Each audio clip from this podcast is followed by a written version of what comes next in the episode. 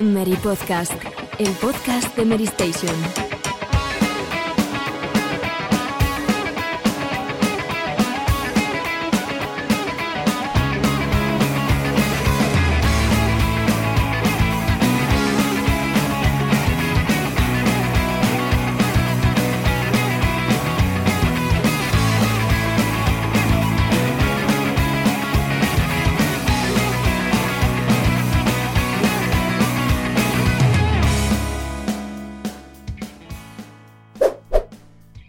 A todos, bienvenidos una semana más al Mary Podcast. Estamos en el episodio 26 de la temporada 16 y de nuevo puntuales, como siempre, en martes, saliendo a la hora justa y con Alejandro con su sombrero, que bueno, su sombrero, su gorro que ya le acompaña en todos los programas porque lleva dos semanas perpetuas de, de bronquitis o de qué. Principio de bronquitis, sí, sí, estoy bastante tocado y y bueno, la única alegría que he tenido el fin de semana ha sido ver a Fernando Alonso tercero. O sea que poco a poco me voy recuperando. Bueno, ver a Fernando Alonso y ver de las tofás, por lo que me has comentado fuera de micrófono.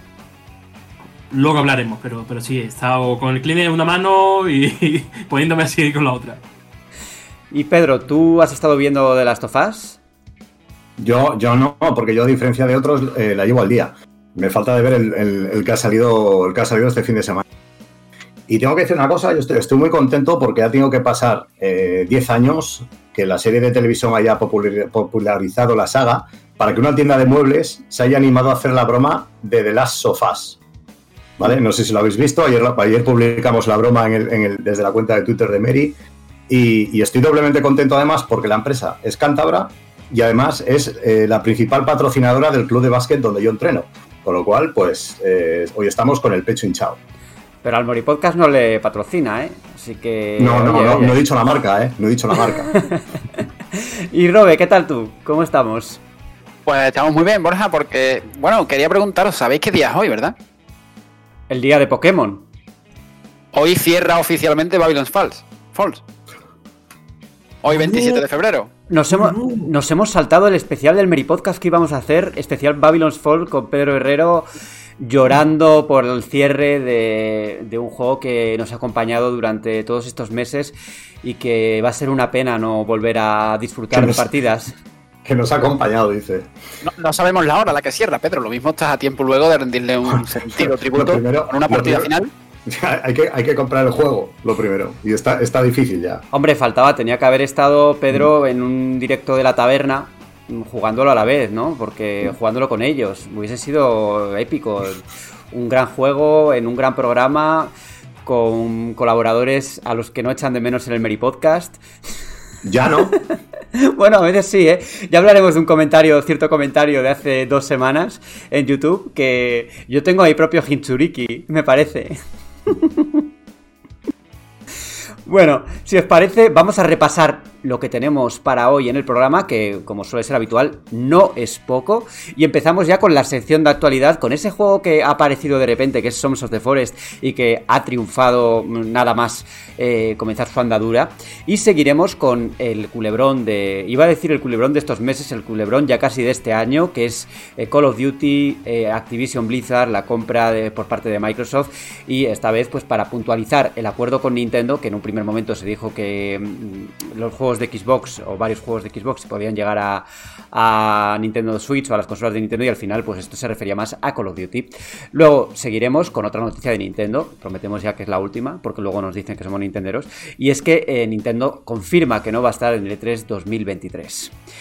Para terminar la sección de actualidad nos centraremos en Assassin's Creed que la filtración Mm, comenta o, sostiene que va a haber cuatro nuevos títulos o que eh, Ubisoft está trabajando en cuatro nuevos títulos de la saga. Eh, seguidamente, bueno, vamos a hacer una sección nueva que no es nueva, pero que puede servirnos para cuando haya un evento a la vez que estamos grabando el podcast, como es este caso. El Pokémon Presents se está grabando, bueno, va a emitirse cuando estemos mm, grabando, por lo tanto, en esta última hora, pues repasaremos el Pokémon Presents una vez haya terminado. El debate de hoy, el debate de hoy tiene que ver con Suicide Squad Kill the Justice, League de, de Rocksteady, los creadores de, de Batman Arkham, que, bueno, nos preguntamos si este juego va a seguir los pasos de Marvel's Avengers porque el modelo de negocio a priori mm, parece muy similar. Y en los juegos de la semana, tres títulos: Suicide Squad, oh, perdón, Suicide Squad, no, Scars Above, que ha analizado eh, Pedro. También tenemos el Bayonetta, el nuevo Bayonetta Origins, que está con el Alejandro y que pronto va a publicar, o cuando ya cuando, cuando el podcast esté en el aire, pues ya estará en Mary Station la preview. Y tendremos también a una de las sorpresas, ¿no? Eh, Fran Serrano va a venir a hablarnos de Final Fantasy XVI, que ha sido el afortunado en probarlo. Y aquí no tenemos envidia, ¿eh? No, no, para nada. Nada, nada. Estamos con el machete en la mano. Aquí eh, había gente en el podcast que decía que Borja, que yo, que iba a ser el que iba a analizar el juego y ya veis que, que esa puerta se me ha cerrado a calicanto. Te lo dije yo. o tú dijiste que yo lo iba a analizar y yo te dije desde el principio que no, que ni de, que ni de coña iba a pasar, pero bueno. Eh, Mary Plus. En Mary Plus, la noticia del Señor de los Anillos. El Señor de los Anillos que renueva eh, licencia con Warner Bros., lo que significa que va a haber más películas en el futuro y eso ya hablaremos largo y tendido. Y luego eh, Alejandro quiere hacer un inciso con The Last of Us, quiere contarnos su libro prácticamente y vamos a escucharle. Bueno, nos ha prometido que va a ser breve, porque si no, ya veremos. Eh, terminaremos el programa, como siempre, con el micro abierto y con el a qué estamos jugando. ¿Os gusta todo lo que tenemos hoy por, por hablar? Pues venga, yo soy Borja Ruete, empezamos. Titulares. Yo no sé si Robe ha preparado ya la mochila de supervivencia, porque Sons of the Forest, la secuela de The Forest, es un título de supervivencia que, oye, que tiene pinta de que lo va a petar bastante y que puedes contarnos sobre él. ¿Lo has estado probando, Robe? Pues no lo he probado todavía, eh, pero bueno, lo, tiene pinta, ¿no? Lo, está petando, de hecho, porque bueno, ha vendido más ha salido en, en, PC por ahora en acceso anticipado, ¿vale? Y total, que ha pasado de 2 millones de copias vendidas a 29,99 euros que cuesta en las primeras 24 horas. De hecho, reventó Steam cuando el juego se puso a la venta por, bueno, por la cantidad de gente que estaba descargándolo a la vez. Eh, claro, es la secuela de The Forest, que bueno, es un juego más o menos popular en, todo este rollo de supervivencia, mundo abierto, que todos empiezan igual, ¿no? Un accidente en avión y nada, estás en una isla y, empiezan a pasar cosas extrañas y hay que buscar alimentos, medicinas, esto y lo otro. Pero ¿qué pasa? Que este, mm, aunque no ha, no ha hecho demasiado ruido, teniendo en cuenta que es una secuela, pero bueno, sí que era un juego esperado. De hecho, iba, iba a ser el lanzamiento final este mes, pero bueno, finalmente han decidido retrasarlo y lo han sacado solo en PC y como acceso anticipado. Y bueno, eh, ¿qué se puede esperar del juego? A base de, aparte de la premisa del género, ¿no? Y todos los ingredientes que solemos encontrar, de, bueno, construir un refugio para pasar la noche, encontrar materiales, crear armas, eh, crear una barca para cruzar eh, un río, un lago, tal. Es que, a diferencia, al menos en mi opinión, eh, según lo que he visto, a diferencia de los demás títulos del género, en este, aparte de que hay un enfoque narrativo más, más acentuado, se ven, bueno, tiene escenas de vídeo, es bueno, los personajes no están, te sueltan aquí, y busca otra vida y sin más. No, no, tiene cierto hilo conductor narrativo, a pesar de que evidentemente te, da la libertad habitual en el género y demás. Pero sobre todo el tema de que se ve mucho más ambicioso que otros juegos de, este tipo, eh, a nivel gráfico, a nivel de sonido, eh, y, no sé, es que viendo las, cifras, eh, las valoraciones, que tiene un 90 sobre 100 en Steam, o extremadamente positivo eh, y, el éxito que está teniendo, pues bueno, no solo es un, el juego de moda, que, yo creo que ya lo es, o va a serlo en los próximos días, sino que aparte le está gustando mucho a la gente. Así que bueno, imaginaos el futuro que tiene por delante. Es que estamos hablando que en apenas 48 horas ha conseguido 2 millones de ventas. O sea, se han vendido 2 millones de copias de Son of the Forest en 48 horas. Una locura. Es un, éxito. Y, un pico de jugadores simultáneos, creo que cercano. Bueno, esto ayer, ayer por la mañana, cuando hice yo la noticia de las ventas, eh, tenía cerca de 400.000 o por ahí. Si tenemos en cuenta que juegos como Hogwarts Legacy o Elden Ring eh, ni siquiera han llegado al millón, evidentemente tienen más que son of the Forest, pero bueno, que, son unos números impresionantes. O sea, que, un juego así tenga la mitad que Elden Ring, por ejemplo, que es uno de los más de los picos más altos de la historia de Steam. A, fecha de ahora mismo, Robert, el pico más alto de usuarios concurrentes ha sido de 414.257 que se logró hace escasamente un día, 23 horas. ¿Y vosotros creéis que va a ser sostenido en el tiempo o que va a pasar como otros juegos de moda que empiezan muy, muy, muy, muy fuerte y que luego se van desinflando progresivamente hasta prácticamente quedar, pues bueno, un poco más... eh, pasar desapercibidos, ¿no? O sea, hemos tenido bastantes ejemplos, ¿no? Por ejemplo, Among Us, por ejemplo, em, Rust, cuando, bueno, en el caso de Rust fue un poco distinto porque lo empezaron a jugar los streamers y fue cuando, cuando dio el pistoletazo de salida y, estuvo a tope. Eh, em, el juego de Amazon, eh, Lost Ark, también tuvo su momento. Es que precisamente te, iba, a comentar, Borja, que este le jugaron en directo eh, pues prácticamente al salir, eh, no sé si Vegeta, Willy Rex, los dos. Entonces, claro, eh, si un juego ya se ve apoyado por los streamers grandes así desde el principio, pues tiene, tiene mucho terreno ganado. ¿Pero eso ha sido a nivel internacional también? ¿O solo en España? ¿Youtubers importantes? No tengo, no tengo ni idea, pero bueno, solo, solo a nivel de youtubers hispanohablantes, joder, si, si, si, si ya tu juego le juegan estos dos, pues ya, ya, ya es bastante. El, 26, el 26 de febrero, para arrojar un poco de luz, 231.000 espectadores en Twitch. Hmm. O sea que es importante. A ver, la, cuestión, la cuestión aquí es que, eh, a ver, no, es el mismo caso, por ejemplo, que juegos como Among Us, porque al final Among Us es un juego con una propuesta muy, muy reducida. Este debería serlo un poco más amplia. El problema es que el año pasado vimos precedentes de juegos que sí, que, lo petaron muchísimo durante, durante X tiempo, de esta misma propuesta, además, supervivencia, como, como Valheim o Uber Rising, y, y al final quedaron en nada. Mm, eh, y al final es un poco también lo que, lo que pasa, eh, lo que yo veo que pasa sobre todo en el mercado del PC, ¿no? O sea, que sale un juego, lo, peta durante una semana, dos semanas, lo que sea, pero enseguida pasa al olvido. O sea, prácticamente todos los juegos que has mencionado, Borja, mm, ya no nos acordamos de ellos. De hecho, tuvo una fuerte inversión, yo creo que de cara del estudio a promocionarlo con streamers, porque el pico de, de streamings fue el día de lanzamiento con 777.000 espectadores es casi un millón de espectadores el día de lanzamiento. Entonces, claro, eso, eso disparó la métrica y de ahí las dos millones de ventas de copias. Yo creo que va a ser similar al proceso que vivió Valen. Eh, sobre todo porque este juego también llega en acceso anticipado, en el que prevén que va a estar entre 6 y 8 meses, puede que más. O sea que estamos hablando de la franja de un año en donde va a seguir creciendo. Entonces esto es a largo plazo. Ahora ha pegado el pelotazo, pero va a bajar evidentemente. Como largo plazo va a ser el acuerdo que ha firmado Microsoft con Nintendo, con Nintendo y Nvidia para de alguna forma eh, legalizar, ¿no? O poner sobre un documento las intenciones de Microsoft de llevar Call of Duty a, consolas de Nintendo en este caso, ¿no? El mismo acuerdo, por cierto, que ha ofrecido a PlayStation. Eh, ¿Puedes explicar un poquito más, Pedro, sobre todo, este tema, todo este culebrón?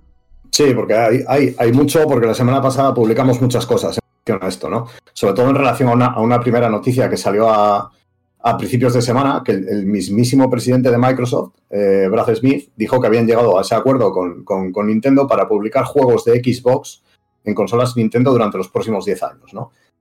Y, además él dijo personalmente en, su cuenta de Twitter personal, tal cual, mm, juegos de Xbox, ¿no? Eh, por, con lo cual nosotros, pues bueno, publicamos una encuesta en Twitter sobre qué juegos de Xbox os gustaría ver y tal y cual, y la gente se enfadó, ¿no? Porque dijeron, no, porque esto solo es Call of Duty y tal y cual. Digo, y claro, dijimos, oye, digo, el presidente de Microsoft ha dicho juegos de Xbox, ¿no? Eh, posteriormente, pocos días después, pues tuvo que matizarlo. No, no, dijo que yo me refería solamente a, Call of Duty. Y también tuvo unas declaraciones interesantes este hombre en las que, en las que dijo que, que la versión de Call of Duty para Nintendo Switch se verá como se espera.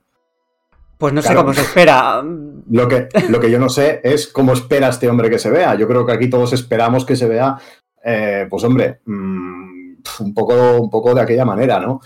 Eh, bueno, él dijo que, quieren llegar a unos estándares de calidad mínimos. Yo creo que hemos visto muchos ejemplos de shooters en, consolas, eh, incluso portátiles, que, se, que, se, ven fantásticamente bien, como, como el Killzone este que salió en PS Vita. Pero claro, estamos hablando ya de un juego con, mucha exigencia, con un juego cuya, cuyo grueso es el, online y que, no puedes emparejar a jugadores de Nintendo Switch con jugadores de, PlayStation 5, Xbox Series o, PC. Entonces, bueno, pues es un, es un tema complicado y, que yo creo que a pesar de todas las noticias que salieron de este tema la, semana pasada, no ha, no ha, arrojado nada de luz sobre, sobre el futuro de esta operación que, que sigue en el aire todavía. Hombre, yo creo que pueden adaptar las versiones de Play 4 y de Xbox One a Nintendo Switch bajándole bastante la calidad, como ha pasado con otros títulos, con otros ports, ¿no? Eh, quizás se pueda hacer en esa dirección, ¿no? No digo que puedan jugar todos en la misma plataforma, el online, pero sí la campaña probablemente se pueda hacer. No creo que sea imposible.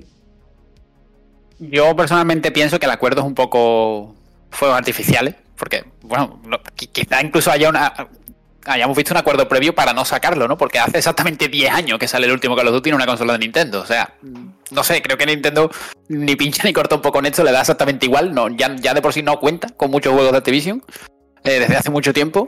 Y no sé, a mí no, yo entiendo la postura de Sony de no querer darle cierta importancia al hecho de que lo firme, por ejemplo, con Nintendo Switch, porque, porque Sony, al igual que mucha gente, pensará, bueno, pero si Nintendo Switch ni tiene ni tenía Call of Duty ya de hace muchos años. Es decir, a mí, esto no me cambia nada, realmente. O sea, no sé, creo que es un poco sumarse para, para ser todas contra una, ¿no? Por así decirlo.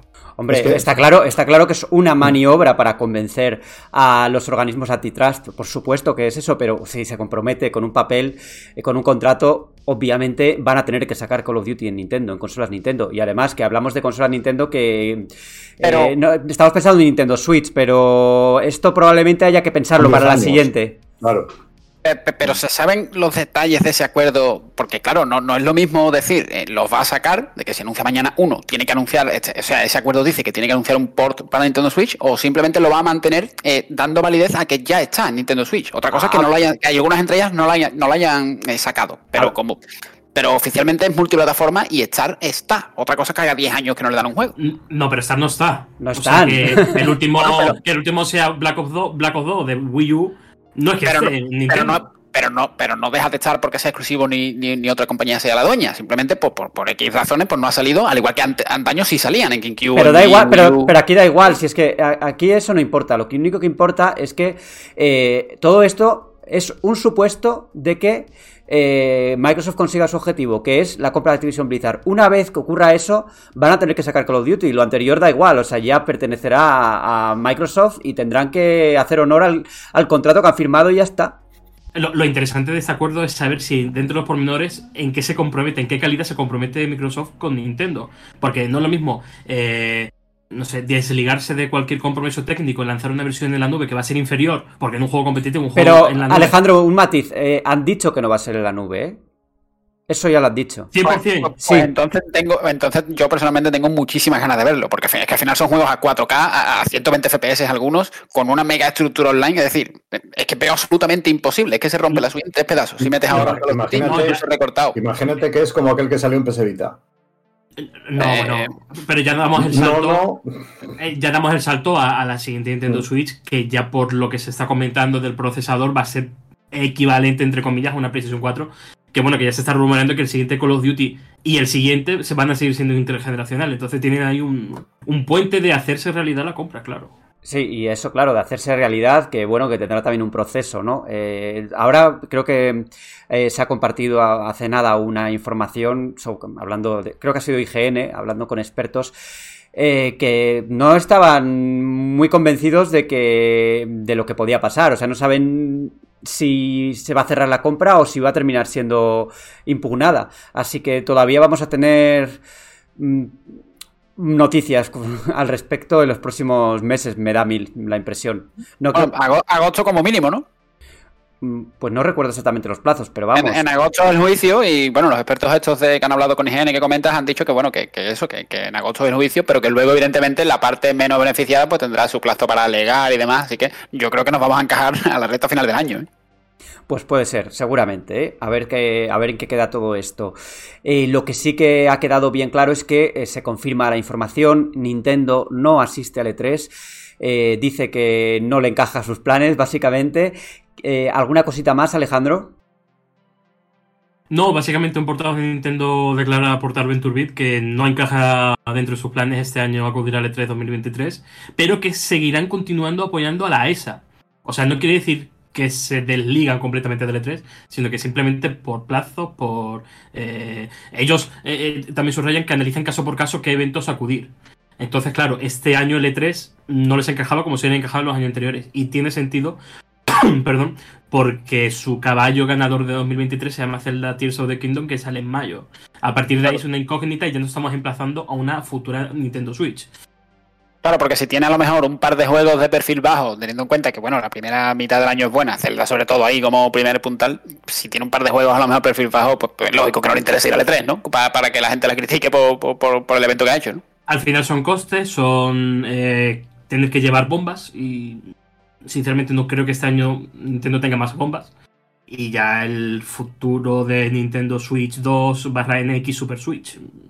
Ah, pero puede, a ver, pueden anunciar otras cosas en otro periodo de tiempo, ¿no? Cuando es que ellos, ya hemos hablado mucho en este podcast, que Nintendo va siempre a lo suyo y en este caso si sus planes son de una, de una manera no van a cambiarlo solo porque haya un evento, ¿no? Y, no sé. Eh, tampoco creo, tampoco soy muy optimista en que haya muchísimo más para este año, pero por ejemplo, el otro día en una entrevista con ah, que, que hizo IGN con Shigeru Miyamoto, eh, le preguntaron sobre el próximo Mario, que por qué no lo anuncian aprovechando que está la película o por qué no, no sale cuando está la película. Y él ha dicho que siempre están trabajando en Mario, pero que en estos momentos todavía no puede compartir nada, que, lo harán cuando tengan algo información que compartir. Eh, es posible que el siguiente Mario ya no sea de Nintendo Switch. Durante, durante un tiempo se habló bastante de que, eh, que, había la posibilidad de que hubiera un segundo Mario, ¿no? Para Nintendo Switch, pero esto, a medida que pasaron incluso los años, mmm, no salió adelante. No salió adelante que yo creo que incluso Metroid 4 va a ser intergeneracional. Yo creo que va a ser el, el Breath of the Wild de, de Nintendo Switch 2 barra Super Switch. Todas maneras, tampoco me preocuparía yo mucho, teniendo en cuenta que, bueno, eh, estamos grabando esto pendiente de un evento de Pokémon, del cual hace cuatro días no sabíamos nada, y por muy Mario que sea, eh, te vienen dentro de dos meses, un día cualquiera, de un martes, y, el viernes lo tienes. O sea que. Sí, pero yo creo que dentro de los planes están por reforzar un año sólido de la próxima consola. Y está claro que no van a quemar el cartucho de un Mario Odyssey 2 o un Mario 3D en grande, gordo, eh, sabiendo que este año con 2023 van a cerrar la consola, entre comillas, con, el gran Zelda, ¿no? Sí, ah. pero, pero, pero, Nintendo sí es muy habitual de tener una gran bomba en la reta final, campaña navideña y tal, ¿eh? O sea, yo, a, mí me cuesta, creer que Zelda, que, es mayo, ¿eh? Que, llueve mucho entre mayo y Navidad, teniendo en cuenta que los últimos años en Navidades siempre hemos tenido un Xenoblade nuevo, un Mario precisamente con Odyssey, Pokémon, que no va a haber uno nuevo. Bueno, probablemente sepamos un poco cuál es el final de año de Nintendo con lo que vayan a presentar hoy. Porque hay muchos rumores y a lo mejor luego se desconfirma de que el próximo remake va a ser de blanco y negro y que llegará este año. Pero bueno, quién sabe. Hombre, últimamente los dos Pokémon han sido anuales, entonces seguro que hay algún Pokémon para final de año. Eh, si no es un remake, seguro. pero, pero, van dos entregas este año ya. Bueno, pues. La... No, no, no, no, no, no, no, Este año damos cero, de momento. Yo no sé, yo no sé ni en qué mes estamos, que iba yo a decir hace un momento que este año ha salido Arceus y, y, y, Escarlata y Púrpura, estamos. Eso fue 2022. No, no, no, no, febrero, tío. Ni en qué año estás. No sé ni en qué año estamos, tío. Claro, claro, de momento no. Sigan, sigan. en fin, eh. Yo creo que con esto zanjamos la parte de Nintendo y seguimos con Assassin's Creed, que interesante, una filtración de, de Insider Gamer, la web de Tom Henderson, eh, ha confirmado cuatro proyectos, bueno, confirmado, fuentes les han comentado que existen otros cuatro proyectos de Assassin's Creed en marcha. Uno de ellos es Project Nexus, que es ese juego de realidad virtual que anunciaron hace tiempo y que parece que no ha corrido la misma suerte que el que Splinter Cell VR, que fue cancelado. Y no se sabe mucho, simplemente que según Henderson em, se, va, se va a conocer algo o probablemente se conozca algo en el E3 2023. Mira, alguna cosa nueva va a haber en el E3. Luego eh, voy a, tengo aquí mm, los tres siguientes proyectos que son Project Nebula. Este lo hace Ubisoft Sofía, que son los creadores de Assassin's Creed 3 Liberation y también de Assassin's Creed, de Assassin's Creed Rock. Y lo único que se sabe es que tendrá tres localizaciones. Por un lado, mm, India, el Imperio Azteca y el Mediterráneo. Project Raid, los dos siguientes, son juegos multijugador. Juegos completamente multijugador. Uno está desarrollado por Ubisoft Chengdu, que creo que son los que hicieron el DLC de, de Immortals Phoenix Rising, el de China, si no me equivoco.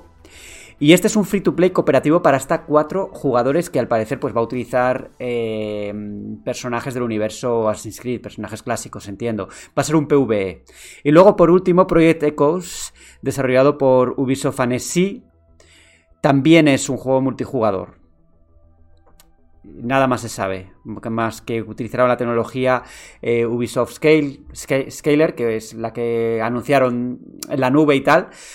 Pero todos estos, en cualquier caso, son proyectos que están en fase de prototipo o de o preliminar, o sea que esto mm, va para muchos años.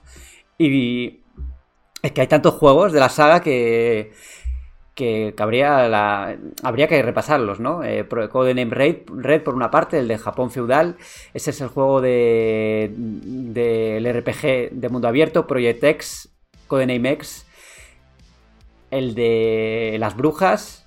Y mirás.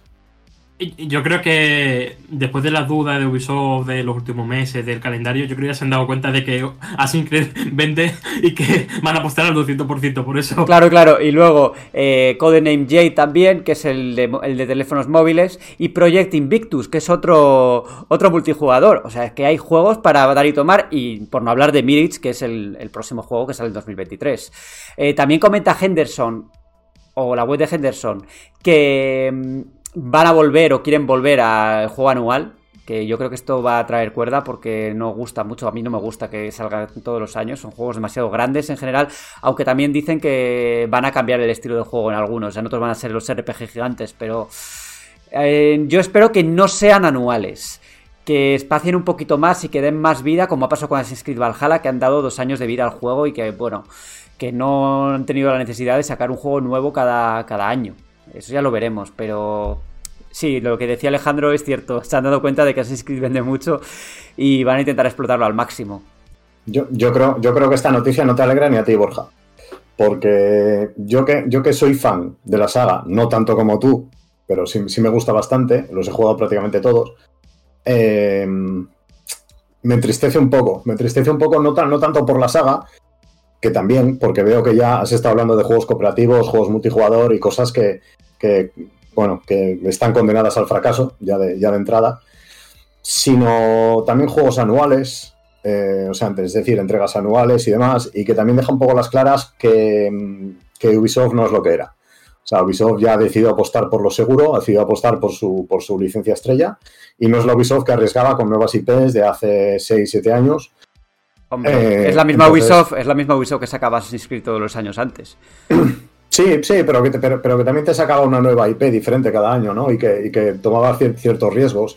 También incluso con juegos indies o con juegos un poco de, estética indie, no pero ya lo, pero ya lo están haciendo, ya lo están haciendo, al menos en el terreno multijugador se sacaron Roller Champions y sí que tienen alguna cosa así. Pero así, así, así les fue. Y, yo, y, yo, creo que esas, esas propuestas, por mucho que lleven el nombre de Assassin's Creed, eh, el mercado multijugador es muy complicado y, la gente que le gusta Assassin's Creed.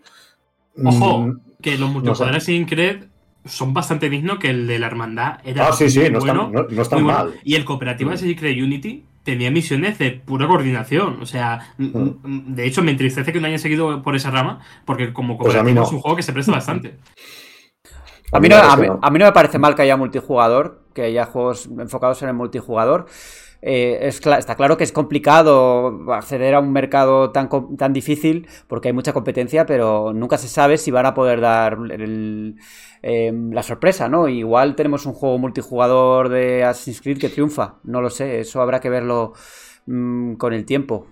Yo le tengo. Yo lo miraré ahí por el rabillo del ojo, aunque tampoco soy el público de, más interesado en los, en los multijugadores. Y otra cosa que no quería dejarme es que los poseedores de PlayStation 5 por fin van a poder jugar a, Assassin's Creed Syndicate porque Ubisoft ha sacado un parche. Ya sabéis que tenía un problema de parpadeo, de shooting que hacía pues prácticamente imposible jugar al juego y ahora pues no, no, no, han, no, han, no, han, aprovechado para lanzar un parche de nueva generación, que eso hubiese sido lo mejor, pero bueno, al menos se puede jugar. Entrega muy guapa, ¿eh? Sí, sí. Mm. yo creo que esta, esta entrega fue castigada por, por, Unity. Por Unity, porque la fórmula clásica estaba un poco ya muy muy manida, ¿no? Y entonces eh, tuvo bastante críticas negativas en su momento, pero a mí me parece uno de los grandes juegos de, de la saga. Última hora, Alejandro se quita el gorro, el gorro que lleva de, enfermo, para ponerse la gorra de nuevo, para lanzar la Pokéball y para, para volver a darnos la turra en el Meri Podcast de Pokémon.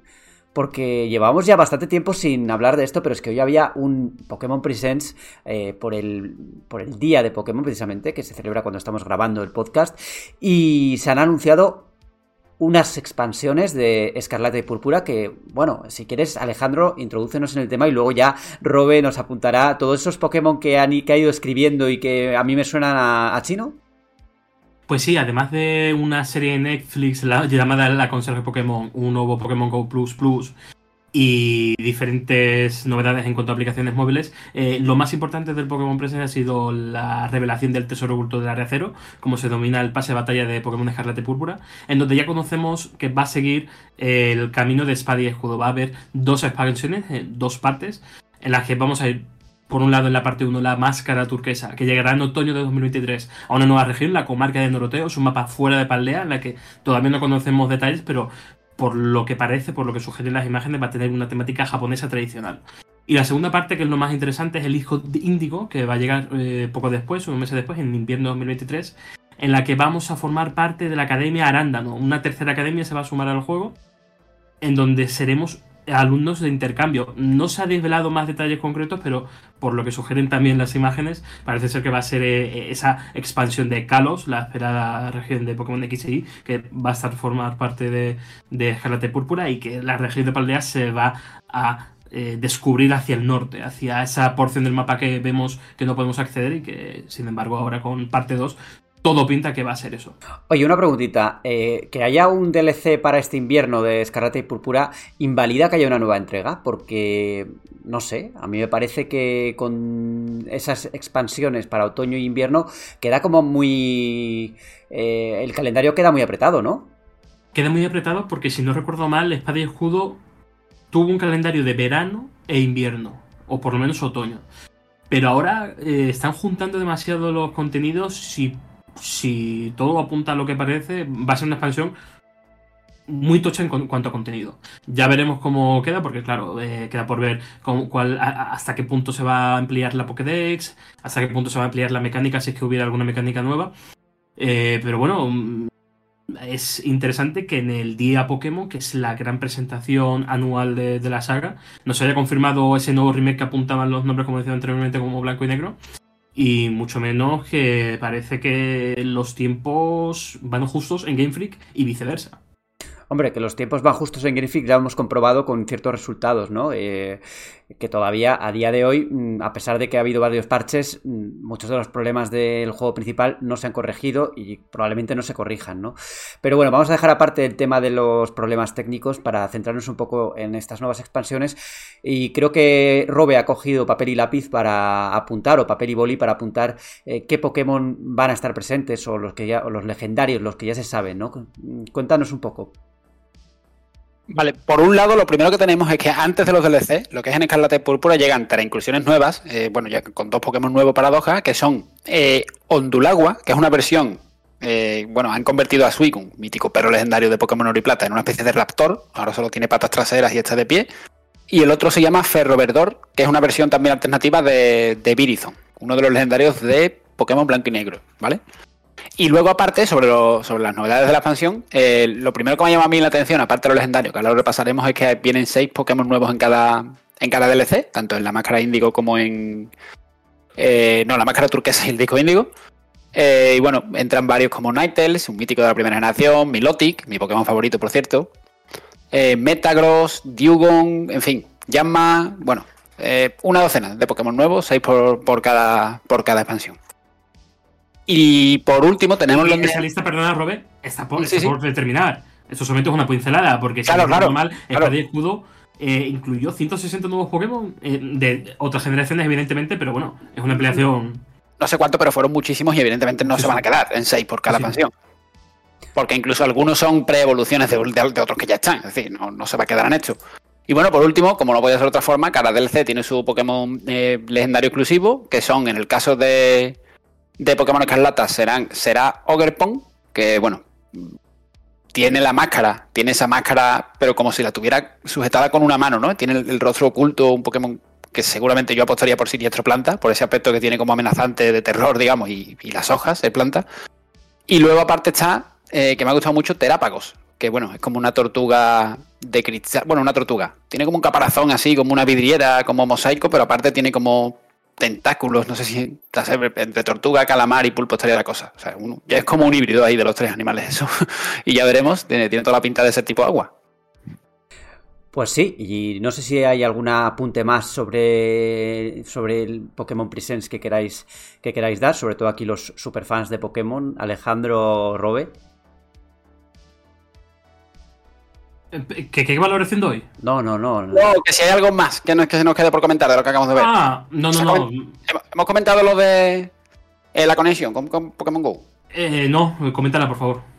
Pues nada, está disponible ya desde hoy, tiene algunos beneficios y tal entre ambos juegos, según, bueno, entra pasando y tal. Yo, yo personalmente no he jugado Pokémon GO, ¿vale? Yo no, no, tengo ni idea de cómo, de, de los términos y el vocabulario que se, que se maneja en el juego, pero sí me ha parecido ver algo de refilo mientras estamos grabando de que según las postales que envías desde Go hasta eh, Escarlata Púrpura, pues bueno, puedes eh, el Pokémon este que es como una mariposa, tipo bicho volador, pues puedes desbloquear como, como aspectos exclusivos que solo estaban en Pokémon Go, que, lo que es en la saga, en los juegos principales no estaba. De hecho he visto por ahí fotos y bueno, hay como cuatro o cinco versiones de colores.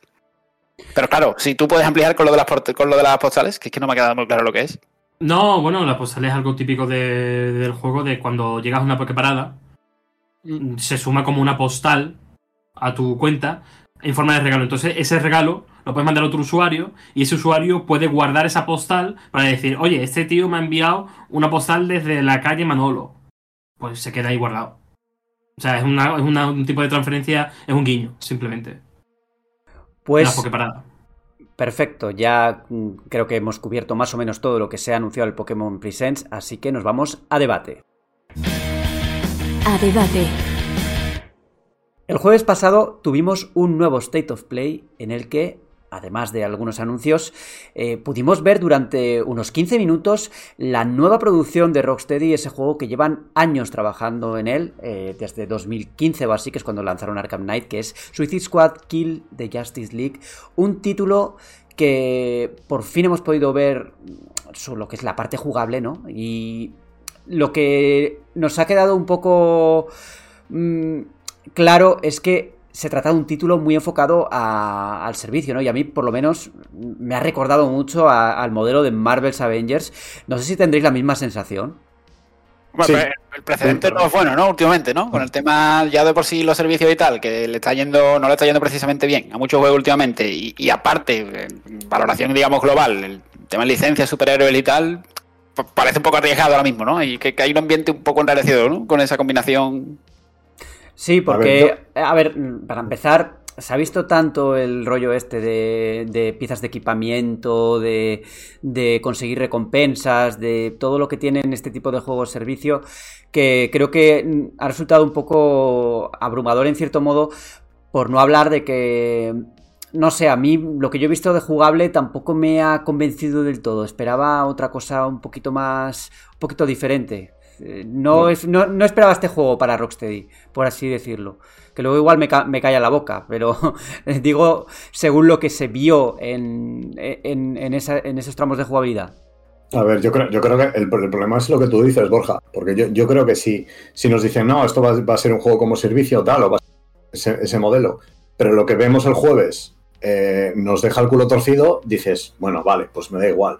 O sea, si luego vas a seguir un modelo como, como Marvel's Avengers de, misiones y tal, que vas a meter personajes, eh, loot y demás, pero me ofreces una campaña buena, buena, divertida, eh, duradera, etcétera, me da igual lo que hagas después. El problema es que lo que vimos, yo creo que se puede resumir en lo que decía la grandísima mayoría de la gente, que era, eh, para esto ha estado Rocksteady 10 años, o sea, desde Arkham Knight, eh, es, que, es que era un juego completamente genérico que da igual que tú le pongas la skin del Escuadrón Suicida o que le pongas la skin de, de lo que sea. O sea, yo no, yo no vi eh, realmente algo que, diferenciara realmente a los, a, los, a los, personajes, que tú digas, es que me da igual jugar con Harley Quinn que jugar con, con, eh, no sé, con Deathshot, por ejemplo, o, o incluso con Capitán Boomerang, ¿no? Cada Hombre, uno entiendo, tiene alguna entiendo, que tendrán, entiendo que tendrán sus habilidades especiales y que serán diferentes, serán hasta cierto punto diferentes. Los personajes, ya por la, el aspecto que tienen, ¿no? La constitución de cada uno, no, no, no creo que no creo que sean iguales al, a los mandos. Para, para, eso tendremos que probarlo, pero no, no me dio esa impresión tampoco. Lo, que, pasa, lo que pasa es que eh, Marvel's Avengers tiene Uy, perdón, Marvel's Avengers.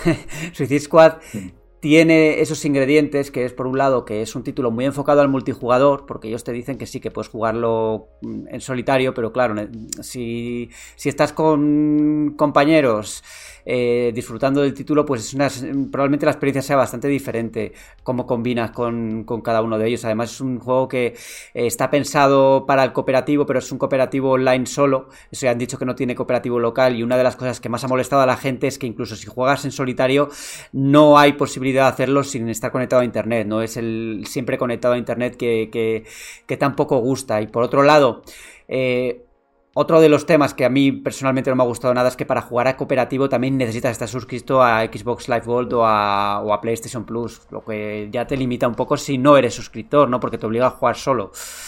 Eh, veo ahí creo que la clave va a estar en cómo lo hagan después del lanzamiento, porque uno de los eh, creo que el error principal de Marvel's Avengers fue que su plan post lanzamiento mm, no estaba bien definido y entonces eh, se agotó muy rápido. Mm, se, suele ver enseguida cuando un juego que se lanza directamente, que pocos, pocas semanas después ya mm, de alguna forma pues va perdiendo jugadores rápidamente y que no saben, digamos, encauzar todo ese contenido nuevo para, que, para seguir atrayendo a los jugadores, no para que se mantengan. Pero es que ni, siquiera la campaña de, de Avengers era, era una cosa que tú digas, joder, es que solo por jugar la campaña ya me vale la pena. Ya, yo, es que Avengers, el caso de Avengers estaba muy enfocado en la, parte de la historia, pero no sé, eh, hizo bien en, añadir... Se, nos se me han fundido las luces, los que estoy viendo por aquí. se, han fundido las luces del plató en directo. Pero bueno, lo que, lo que venía diciendo, eh, Marvel's Avengers hizo bien al añadir las misiones gratis y todo esto. Y en el caso de Suicide Squad, lo que han comentado es que lo único de pago va a ser cosmético. O sea, sí que va a haber pase de batalla, que eso se habló mucho cuando se filtraron las informaciones sobre el juego, que, que, a ver cómo iban a ser el pase de batalla y van a ser todo estético, no va a afectar a la jugabilidad. Al menos ese es el plan. Que luego ya sabéis que puede que estas cosas cambian, ¿no? Yo la verdad es que eh, fui el analista de Marvel's Avengers Meditation. Me, me, cayó un poco de rebote, yo creo, porque hubo varios negativos de otras personas. Y... ¿Estás diciendo que se borraron? ¿Que más gente se borró? Creo que fui yo, de hecho, el que me borró. Iba a decir que uno de ellos estaba presente. pero, pero sí, no lo pasé mal, ¿eh? No lo pasé 40 horas ahí, bueno, hace mella, ¿no? Pero no lo pasé mal y, claro, había algunos rumores que apuntaban a que el retraso de, de Suicide Squad era un poco para desligarse del planteamiento de Marvel Avengers respecto a su fracaso. Y yo lo que veo en este gameplay es más de lo mismo.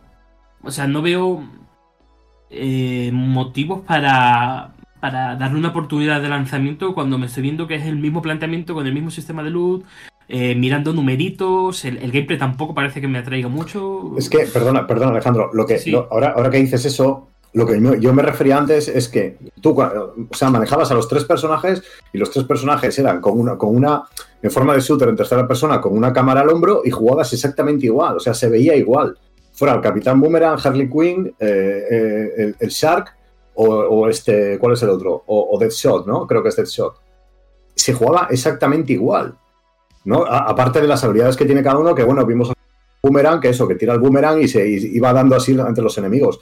Pero es que, es que era el mismo juego independientemente del personaje. Y el escenario, Metrópolis, está basado en Metrópolis, ¿no? Eh, muy, muy vacío, muy... parecía Crackdown, tío, eso. Sí, no lo quería decir, pero sí. parecía Crackdown. Yo, yo, creo que es un juego para no mostrarlo durante 15 minutos.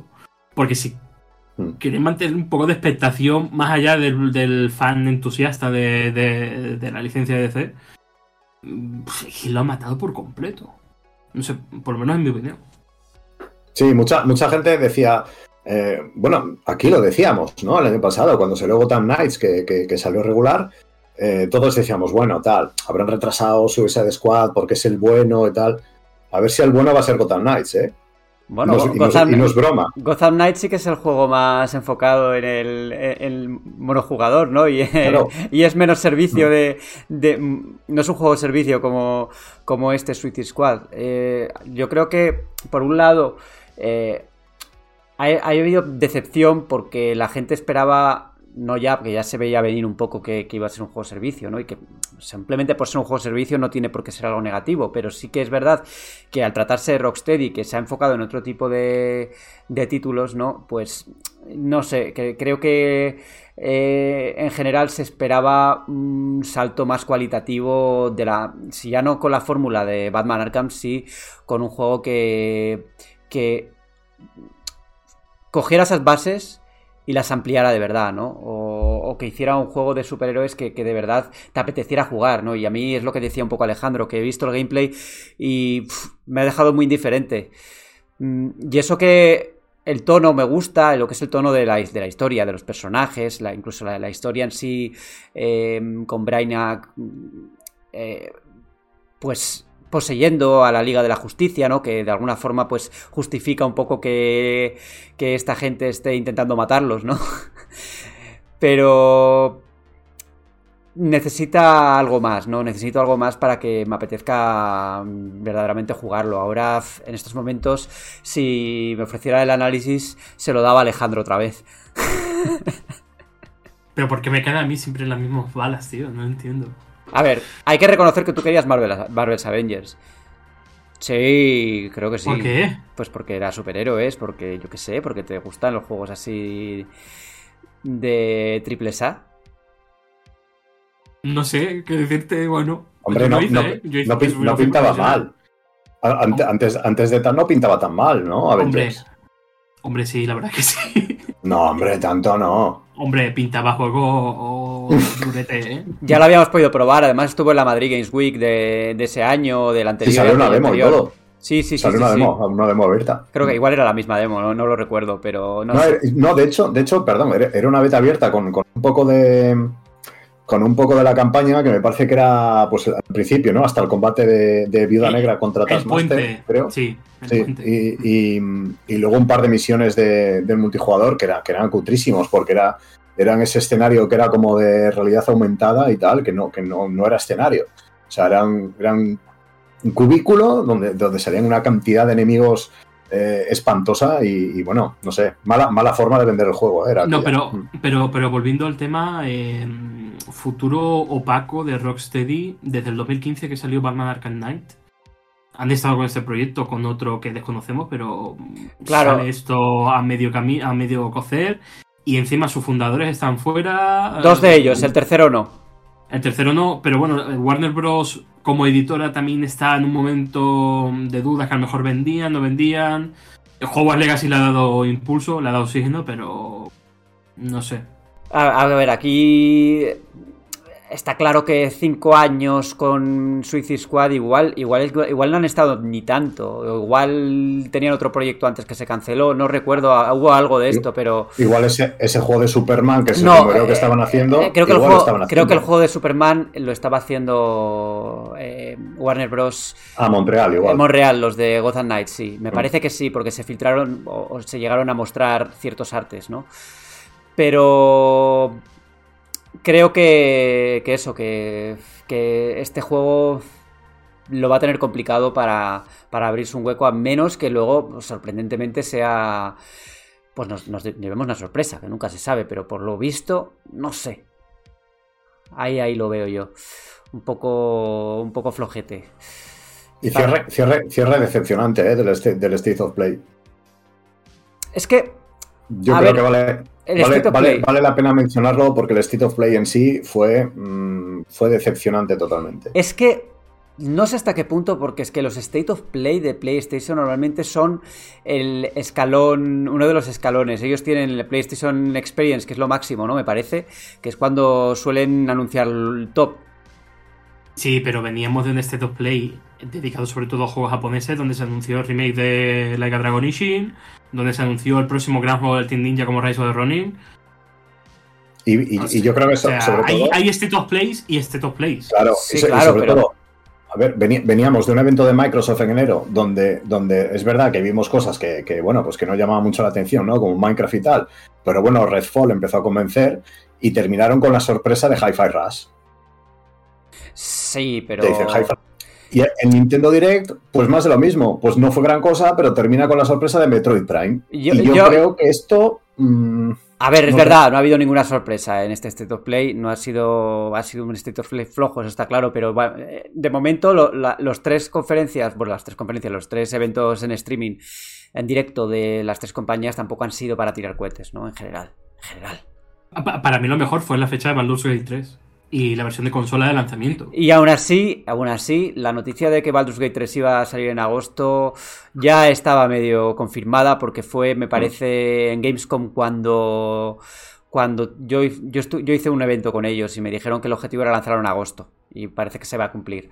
Y lo de PlayStation, lo de, lo de Baldur's Gate en consola, que por cierto ha habido un malentendido porque se dijo, se creyó que iba a ser exclusivo de PlayStation 5, pero resulta que no, que había habido problemas al realizar el port en Xbox y que bueno, que en principio va a salir también en esa consola eh, si consiguen solventar los errores. Aquí, por cierto, eh, el debate que tuvimos hace años ya, bueno, hace años probablemente, porque si Xbox Series S y X salieron en 2020, hablamos de que a veces las, la consola más, menos potente iba a poder limitar a la Xbox Series X y en este caso a- a- el problema va un poco por estos, por, por estos lares, porque lo que han comentado es que eh, es que necesitan lanzarlo, están obligados a lanzar el juego tanto en Xbox Series S como en Xbox Series X y han tenido algún problema técnico al respecto.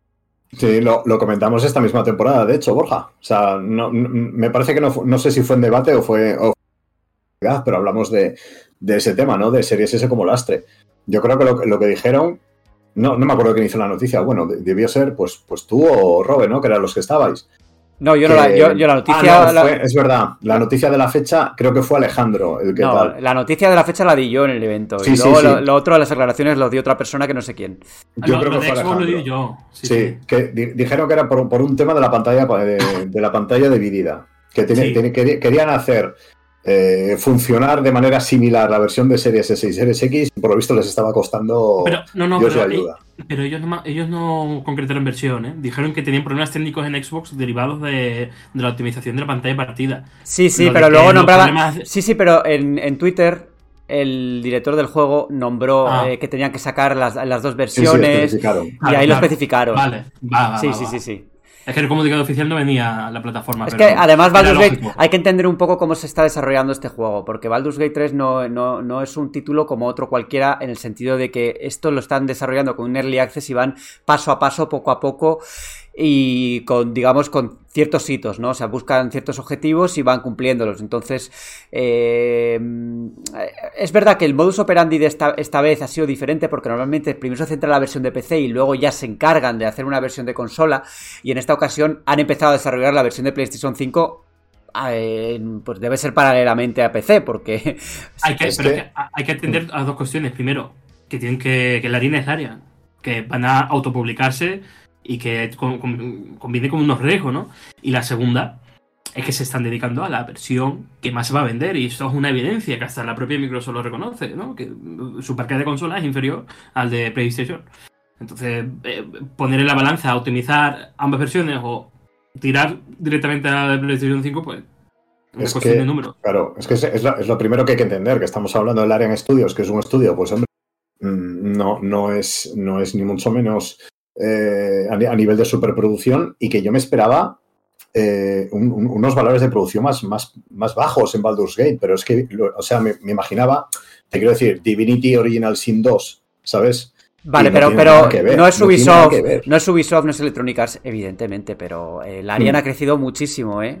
y tiene mucha gente trabajando. Pero es, es un proyecto mucho más ambicioso que, el que, que Divinity, mucho más de lo que me esperaba. Sí, ¿eh? y es verdad. Esto es lo que vimos. Y, y también, Ojo. también es verdad que, pues, pues que una de, lo- de las de lo que demuestra que no es un estudio pues de como, puede ser una grande, ¿no? Un Electronic Arts o cualquiera de estos, evidentemente, es que lo comentaba el CM de, de, la empresa, que para ellos es muy importante que la gente compre el juego en preventa, porque con ese dinero están reinvirtiendo en el juego, ¿no? No Siguen es como, claro. claro. no es que ya tengan toda la financiación, sino van poco a poco eh, a medida que lo- lo- la, la comunidad les apoya y es un método que han utilizado desde, desde el principio, ¿no? Con Divinity también lo hicieron en su momento, creo que entonces con crowdfunding también. Pero Sí, hubo Kickstarter, pero hay que entender que la, que la compañía funciona de, de- de esa manera, ¿no? Con mucho apoyo de la comunidad y, eso se ve a, a simple vista porque mantienen una comunicación muy fluida con la comunidad siempre. Y van pasito a pasito. ¿Cuánta de, de- el Early Access salió en 2020? O sea, ha pasado ya tres años desde que empezó a desarrollarse y casi al mismo tiempo que, que lo empezamos a jugar.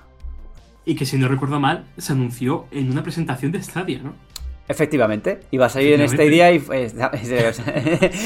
día y Mira tú cómo ha cambiado el mundo desde, desde que nos dijeron que este día iba a ser el futuro de toda la industria del videojuego a, a que el juego bandera, uno de los juegos bandera de la plataforma no salga porque ya este día no exista, no existe.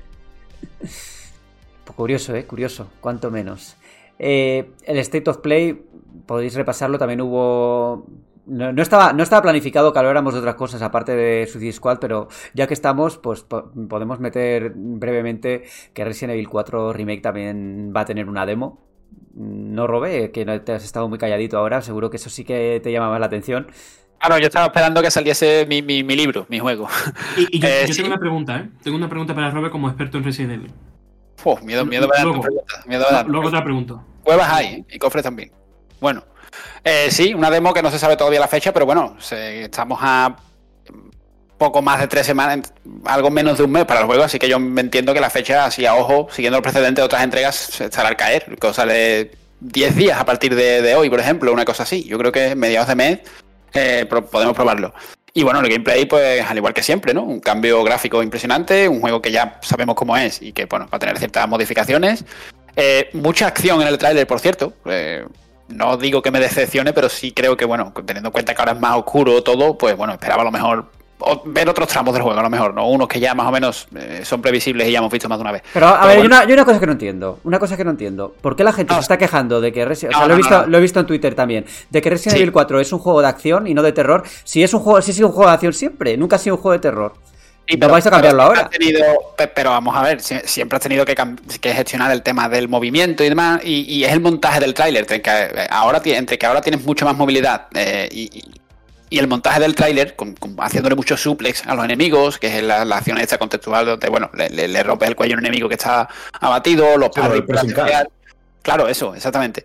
Es un poco el montaje del trailer, que ha sido demasiado frenético, teniendo en cuenta que el juego, con, el, con la nueva ambientación más oscura y tal, pues también espero y, y deseo que tengamos esos momentos por el pueblo de incertidumbre y demás. No, Sí. no todo es acción, a pesar de que sí fuese la primera gran entrega de acción. Pero en 2023 estamos diciendo que el terror de Resident Evil 4 era que te movías girándote el personaje entero y, Y que, y que no, po- que no Era- podías era- apuntar y caminar a la vez. Es- Eso, eso era- era- ¿Ese era el terror de Resident Evil terror. 4? Era una de las partes de la fórmula por las, por las cuales el sistema de combate de Resident Evil 4, por cierto, funcionaba muy bien.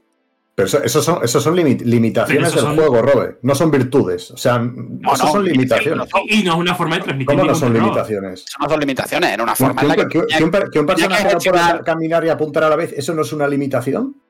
No, no necesariamente. Yo creo que era una, de, de- una, una parte de su naturaleza. Tenía que gestionar muy bien los recursos. Ten- a pesar de que es un juego muy, muy, muy de acción, realmente la gestión de recursos no estaba tan lejos de la de otros juegos. Por el tema de la movilidad, sobre todo, porque los perros se movían cuatro veces más rápido que tú. Bueno, tú ni te movías, en este caso al apuntar. No sé, yo, que, que yo no me estoy quejando, ¿eh? que yo prefiero que, que- que yo, que yo me alegro de que en el remake tengan, con- tengas control libre y demás, ¿eh? Ojo, no me estoy Es que el quejando de. El combate está diseñado para ese tipo de control. Yo, yo eso no lo veo en la limitación técnica. Pero no vendamos la moto de que eso es una forma de transmitir terror. Hombre, vamos a ser serios, ¿eh? Bueno, juego- hago- agobio sí. Cier- cierta tensión Sí. jugable, yo, yo creo que sí.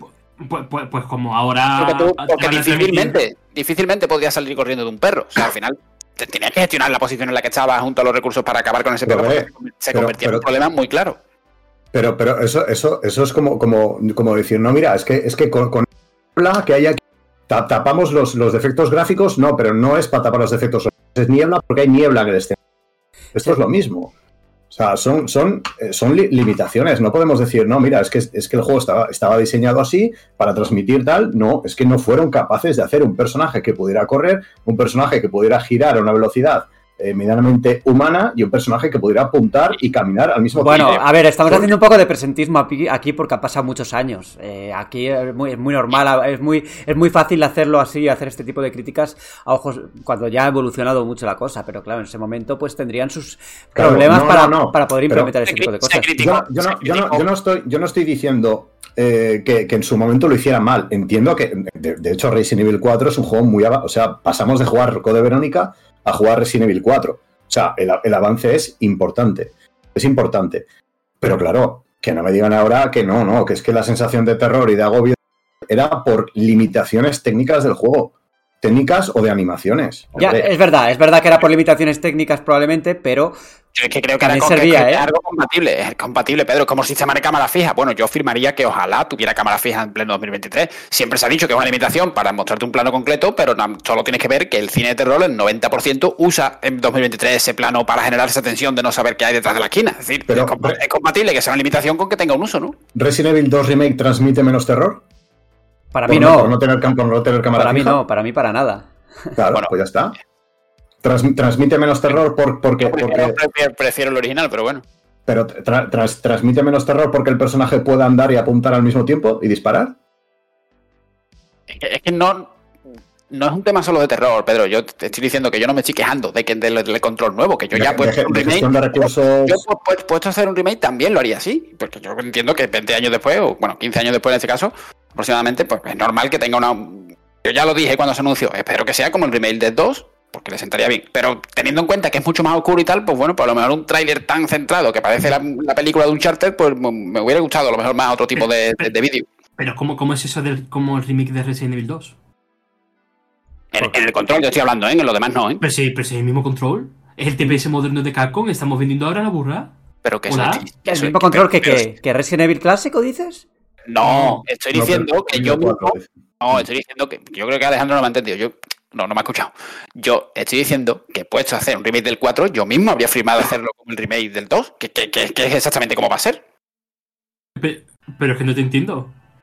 O es, sea, es que no quieres- sé, es que no sé a dónde quiere llegar. Yo no me estoy quejando del control de remake de Resident Evil 4, ni del 2 tampoco. Si a mí me gusta. que, que- que a ti te gustaría que el, re- que el remake del 4 fuese como el del 2.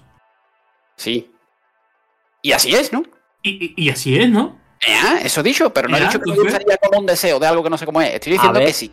Yo mismo dije, No, o es sea, que te lo yo digo. mismo defendí que en caso de hacer un remake del 4 que debería ser como 2. Es y que yo te lo es, digo. Yo es que te lo digo porque hay corrientes de información en Twitter o- y de opinión más bien en la que dicen que ojalá fuese como el remake de Resident Evil 2. Y yo veo ambos trailers y es una copia, son un, un 1-1. Claro, Es, el control moderno de Capcom, de Pero si TPS. o pero si yo te lo compro, si yo no he dicho que me gustaría que fuese así como un deseo No. de cara a no saber cómo es. He dicho que, que- que me alegro que esté porque efectivamente eh, así son las cosas. Y, y que yo, si me hubiera preguntado hace tres años antes de anunciarse este juego cómo sería el control, hubiera dicho pues algo así. Que, que, o sea, que estoy de acuerdo en que esté así, esté bien, no tengo queja. Es simplemente eso, que el tema de que ahora es más un juego más ágil, combinado con un tráiler que parece la película de Uncharted, pues digamos, a ver, no te digo que me vaya a decepcionar porque me conozco el juego y sé que va a ser bueno, pero no sé, creo que la manera de mostrarlo, pues Pues igual No sería la manera de mostrarlo pero a palomitera. yo, yo creo que estamos siendo un poco injustos con el trailer en sí, porque eh, mu- es un poco mu- mucho, metraje, mucho metraje del tráiler es la parte del castillo. Por ejemplo, la parte del castillo donde están los francotiradores mientras que tú escoltas a Ashley, eso es uno a uno con el original. Y ahí no me puedes decir que el terror es, el- es la jugabilidad, porque son es un tío escoltando a una tía disparando a- a- a gatillo limpio. Y eso no es terror, eso no es survival, eso es un TPS. Que de hecho Resident Evil 4 es el precursor del TPS. Estoy teniendo, ahora estoy, teniendo en mi cabeza mm, el mismo debate de The Last of Us que se, viene, se viene. Se viene, en la próxima- los próximos comentarios vamos a tener 70 personas diciéndole a Alejandro que no es un TPS. Y un comentario de Hinchuriki también. De- declaraciones de Shinji Mikami diciendo, no, no, eh, Resident Evil 4 no es un shooter en tercera persona. Sí, pues, pues eh, yo, eh, Rob estaba allí en ese momento como- jugándolo en GameCube y que te Ah, diga, com- como, fan de Resident Evil, que se encontró cuando jugaba Resident Evil 4 con primera vez. Y, un, gran y- juego, pero un gran juego y a su vez el inicio del fin. pues ya está, coño. Entonces no, vendamos carretas, no vendamos motos sin ruedas, no vendamos humo de, de- de- de- de colores. Pero ¿qué es lo que hemos vendido? Si yo solo te he dicho que el No, no, no. las corrientes de, la- la- la- las corrientes de opinión en redes sociales. ¿No vendamos motos en ruedas? Que Resident Evil 4 ha sido un TPS que fue el inicio del No. de una época oscura, de una saga, que ahora se ha reinventado, pero que no deja de lado su, su lado de acción. Y eso hay que decirlo. Yo estoy de acuerdo contigo porque eh, veo un poco absurdo. A ver, yo soy el primero que se queja de que en el remake del. Bueno, del remake del 3 me quejo de muchas cosas, pero del remake del 2 también me quejo de la simplificación de algunas cosas sobre, la- sobre lo que es la fórmula. Pero en este caso, yo veo ridículo pedirle que tenga. Aquí no se puede decir, por eso yo he, dicho más de una vez que es fácil mejorar este juego y es fácil que seguramente vaya a salir, va a salir muy bien la cosa, porque en este no le vamos a. Nadie va, nadie va a poder decir, no, que han simplificado los puzzles, porque, ¿qué, puzzles, no? Si, eran simples los, cuatro que tenía el juego, ¿no? Claro, claro, en eso está claro que ya, vere- ya veremos si, si- veremos cómo son los cambios con respecto al original, que alguno tendrá, evidentemente. Oye, decían, decía un comentario antes que, que éramos el podcast del tangible, ¿os acordáis? Sí. Pues yo creo que repito Bueno. más, evidentemente, ¿eh? que, que tangible. Esto Yo- habría, yo, que, bueno, habría que contarlo. Yo creo que en este podcast la única, la única vez que hemos dicho tangible ha sido ahora, las dos veces que lo he dicho yo. y bueno, vamos, si os parece, cerramos ya la parte, esta parte de debate que ha derivado, como siempre, en Resident Evil 4, que va a ser, lo decía también en el programa, en el Meri Podcast anterior, que Resident Evil se está convirtiendo en el nuevo Pokémon, porque no hay programa sin Resident Evil 4. Y los va a haber más, porque hasta aquí, hasta el lanzamiento, que se producirá el mes que viene, pues seguro que hay nueva información y tendremos también el análisis y si se aprecia también el, el avance por aquí. Tres juegos nos esperan en la sección de los juegos de la semana. El primero de ellos es Scars Above, un título que ha estado probando Pedro y que de hecho cuando escuchéis el podcast ya eh, podréis verlo en Mary Station. Eh, un juego de un shooter de ciencia ficción, ¿no? Sí, sí, en efecto. Es un, shooter en tercera persona, con una, una ambientación de, de ciencia ficción, con especies alienígenas y, y entidades súper inteligentes de por medio. La verdad es que es una historia, pues, pues bueno, que no, no, es, mm, no es digna de clásico de- del cine, como se suele decir, pero bueno, es una historia que, que resulta interesante y que, y que no molesta en absoluto, ¿no? Además, yo creo que está presentada de la, de la manera justa y, y con una narrativa clara. O sea, no es una narrativa de esta sutil y tal que te encuentras en objetos, sino que directamente pues, pues te cuenta a través de, de documentos, pero sobre todo de escenas cinemáticas. El juego jugablemente es, bueno, como os digo, básicamente es un shooter en tercera persona. eh, que me ha resultado un poco su jugabilidad un poco eh, contradictoria, ¿vale? Me explico, porque por un lado tienes mucha variedad de armas, eh, sobre todo en cuanto a los elementos, ¿no? Tienes elementos de rayo, de fuego, de nieve, puedes congelar a los enemigos, y también de ácido. Y además cada, cada elemento se dispara de una manera distinta, ¿no? Por ejemplo, el rayo, o la electricidad, mejor dicho, puedes dispararlo como, como, como un rifle de asalto eh, o, como un rayo, o como un rayo directamente. Luego el fuego lo disparas eh, como si fueran granadas, el ácido como si fuera una escopeta, ¿no? Cada uno tiene, pues, mm, eso, su tipo de, de cadencia de, y demás. Y luego tienes unos cuantos artilugios en forma de granada, ¿no? Tiras una granada y llenas el escenario o los enemigos de, de líquido inflamable, eh, tiras una granada y en, ese, en un espacio eh, delimitado se ralentiza el tiempo, eh, creas tú un propio un, señuelo de, la protagonista que se llama Kate y, y, y, te mueves por detrás de los enemigos mientras ellos están a tu señuelo. Incluso puedes crear trampas basadas en el entorno, ¿no? Por ejemplo, si, si los enemigos están, están caminando por encima de una capa de hielo sobre el agua, tú puedes romper esa capa de hielo y los enemigos eh, quedan, quedan atrapados. Entonces, en, ese sentido, el juego te da una cantidad de recursos eh, bastante considerable. Pero luego a la vez, mmm, los enfrentamientos se basan demasiado en los puntos débiles de los enemigos que, están, eh, que son de un elemento concreto. ¿no? Es decir, tú puedes crear todas las, armas, las, las trampas que quieras, puedes lanzarles granadas y tal, pero al final la única manera de derrotarlos es disparándoles en el punto débil, con el elemento al que son, al que son frágiles. Entonces eso le, le, quita toda la variedad eh, que, te da, pues eso, la cantidad de armas y recursos que, que, tienes el juego, que tiene el juego, ¿no? Luego también tiene un sistema de progresión de la, de la protagonista, que, yo creo que está muy bien medido, el sistema de progresión, porque muchas veces nos pasa que, cuando tú tienes todas las armas mejoradas a tope y tienes al protagonista mejorado y, y dices, jo, ahora me siento poderoso y, puedo, puedo, explotar todo esto que he ido consiguiendo durante el juego, resulta que el juego se acaba. Pero, pero aquí no, ¿no? Aquí tienes, eh, tienes tiempo más que suficiente después de haber potenciado las armas y haber potenciado a la protagonista para, para desarrollar todo eso. Y luego, pues bueno, eh, tiene, tiene cierta variedad también, tiene otros elementos jugables un poco menos, menos importantes, como tiene algunos puzzles, la mayoría muy sencillos. Ha habido uno que, bueno, no os voy a decir que me haya trabado, pero igual me tiré 20 eh, minutos o, así. Son puzzles basados en el entorno, eh, de meter códigos y demás. Son cosas muy sencillitas, pero bueno, que, un poco te, te, abstrae ¿no? de lo que es, de lo que es eh, pegar tiros. Y el juego es, difícil, el juego es, es, muy difícil, es muy difícil y está influenciado claramente por, por la, la, la, obra de Front Software, como no. O sea, nos encontramos pilares y en esos pilares son en los que tú pues recuperas salud, recuperas eh, todos los artilugios.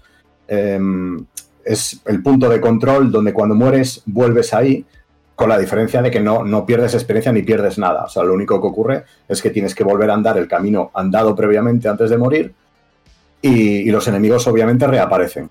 ¿no? De la, de la misma manera que aunque tú no quieras usarlo como punto de control, puedes usar un pilar, regenera salud y demás, pero los enemigos eso, reaparecen. Así que es una por otra.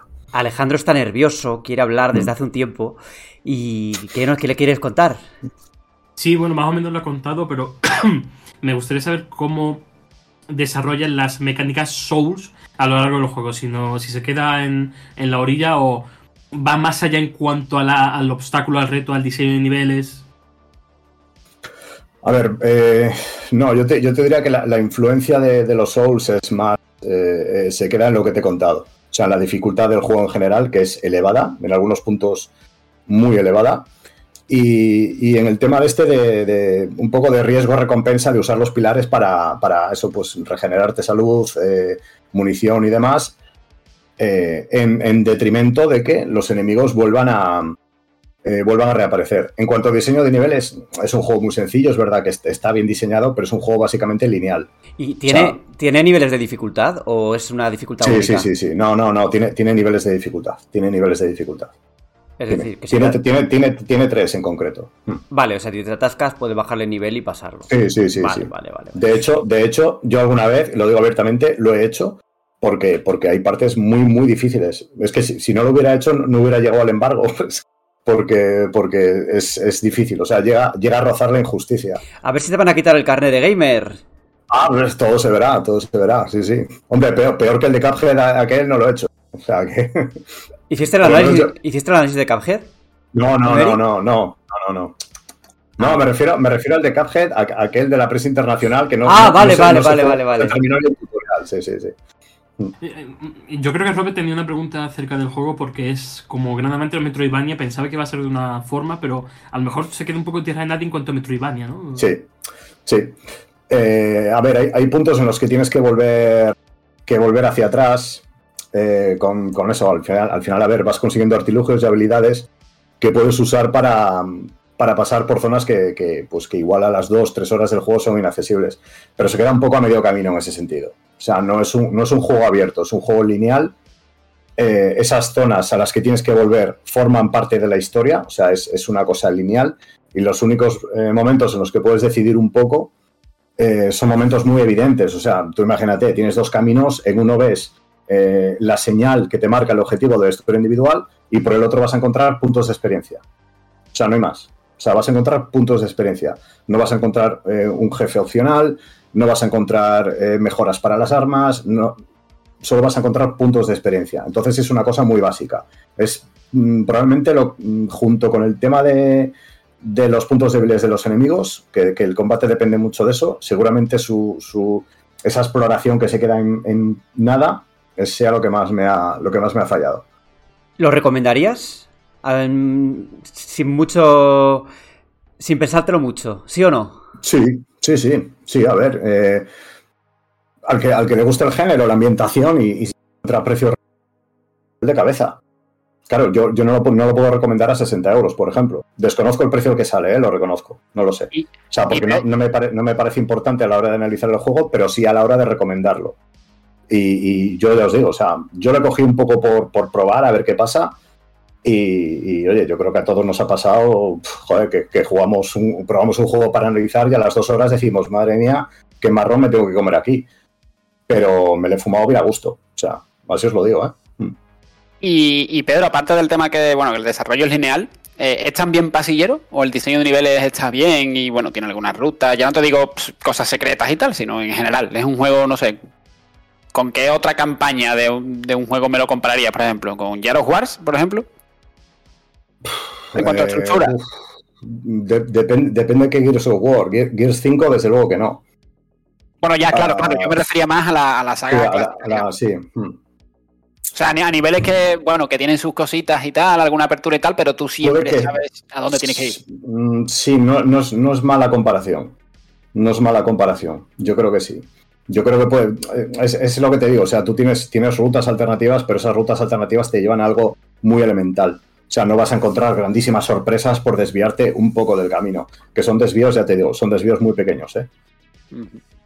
Hay un juego que sí se desvía un poco del camino, del camino de Bayonetta, es ese spin-off Bayonetta Origins que Alejandro ha estado jugando y que lo primero que llama la atención es sin duda mm, su aspecto gráfico que es muy diferente y luego también el desarrollo de la aventura. ¿Qué nos puedes contar sobre el juego? Mm, ¿Te ha gustado lo primero? A ver, lo que puedo comentar es el tramo hasta el capítulo 5, que son unas 5 horitas, 4 horitas, 4 y media.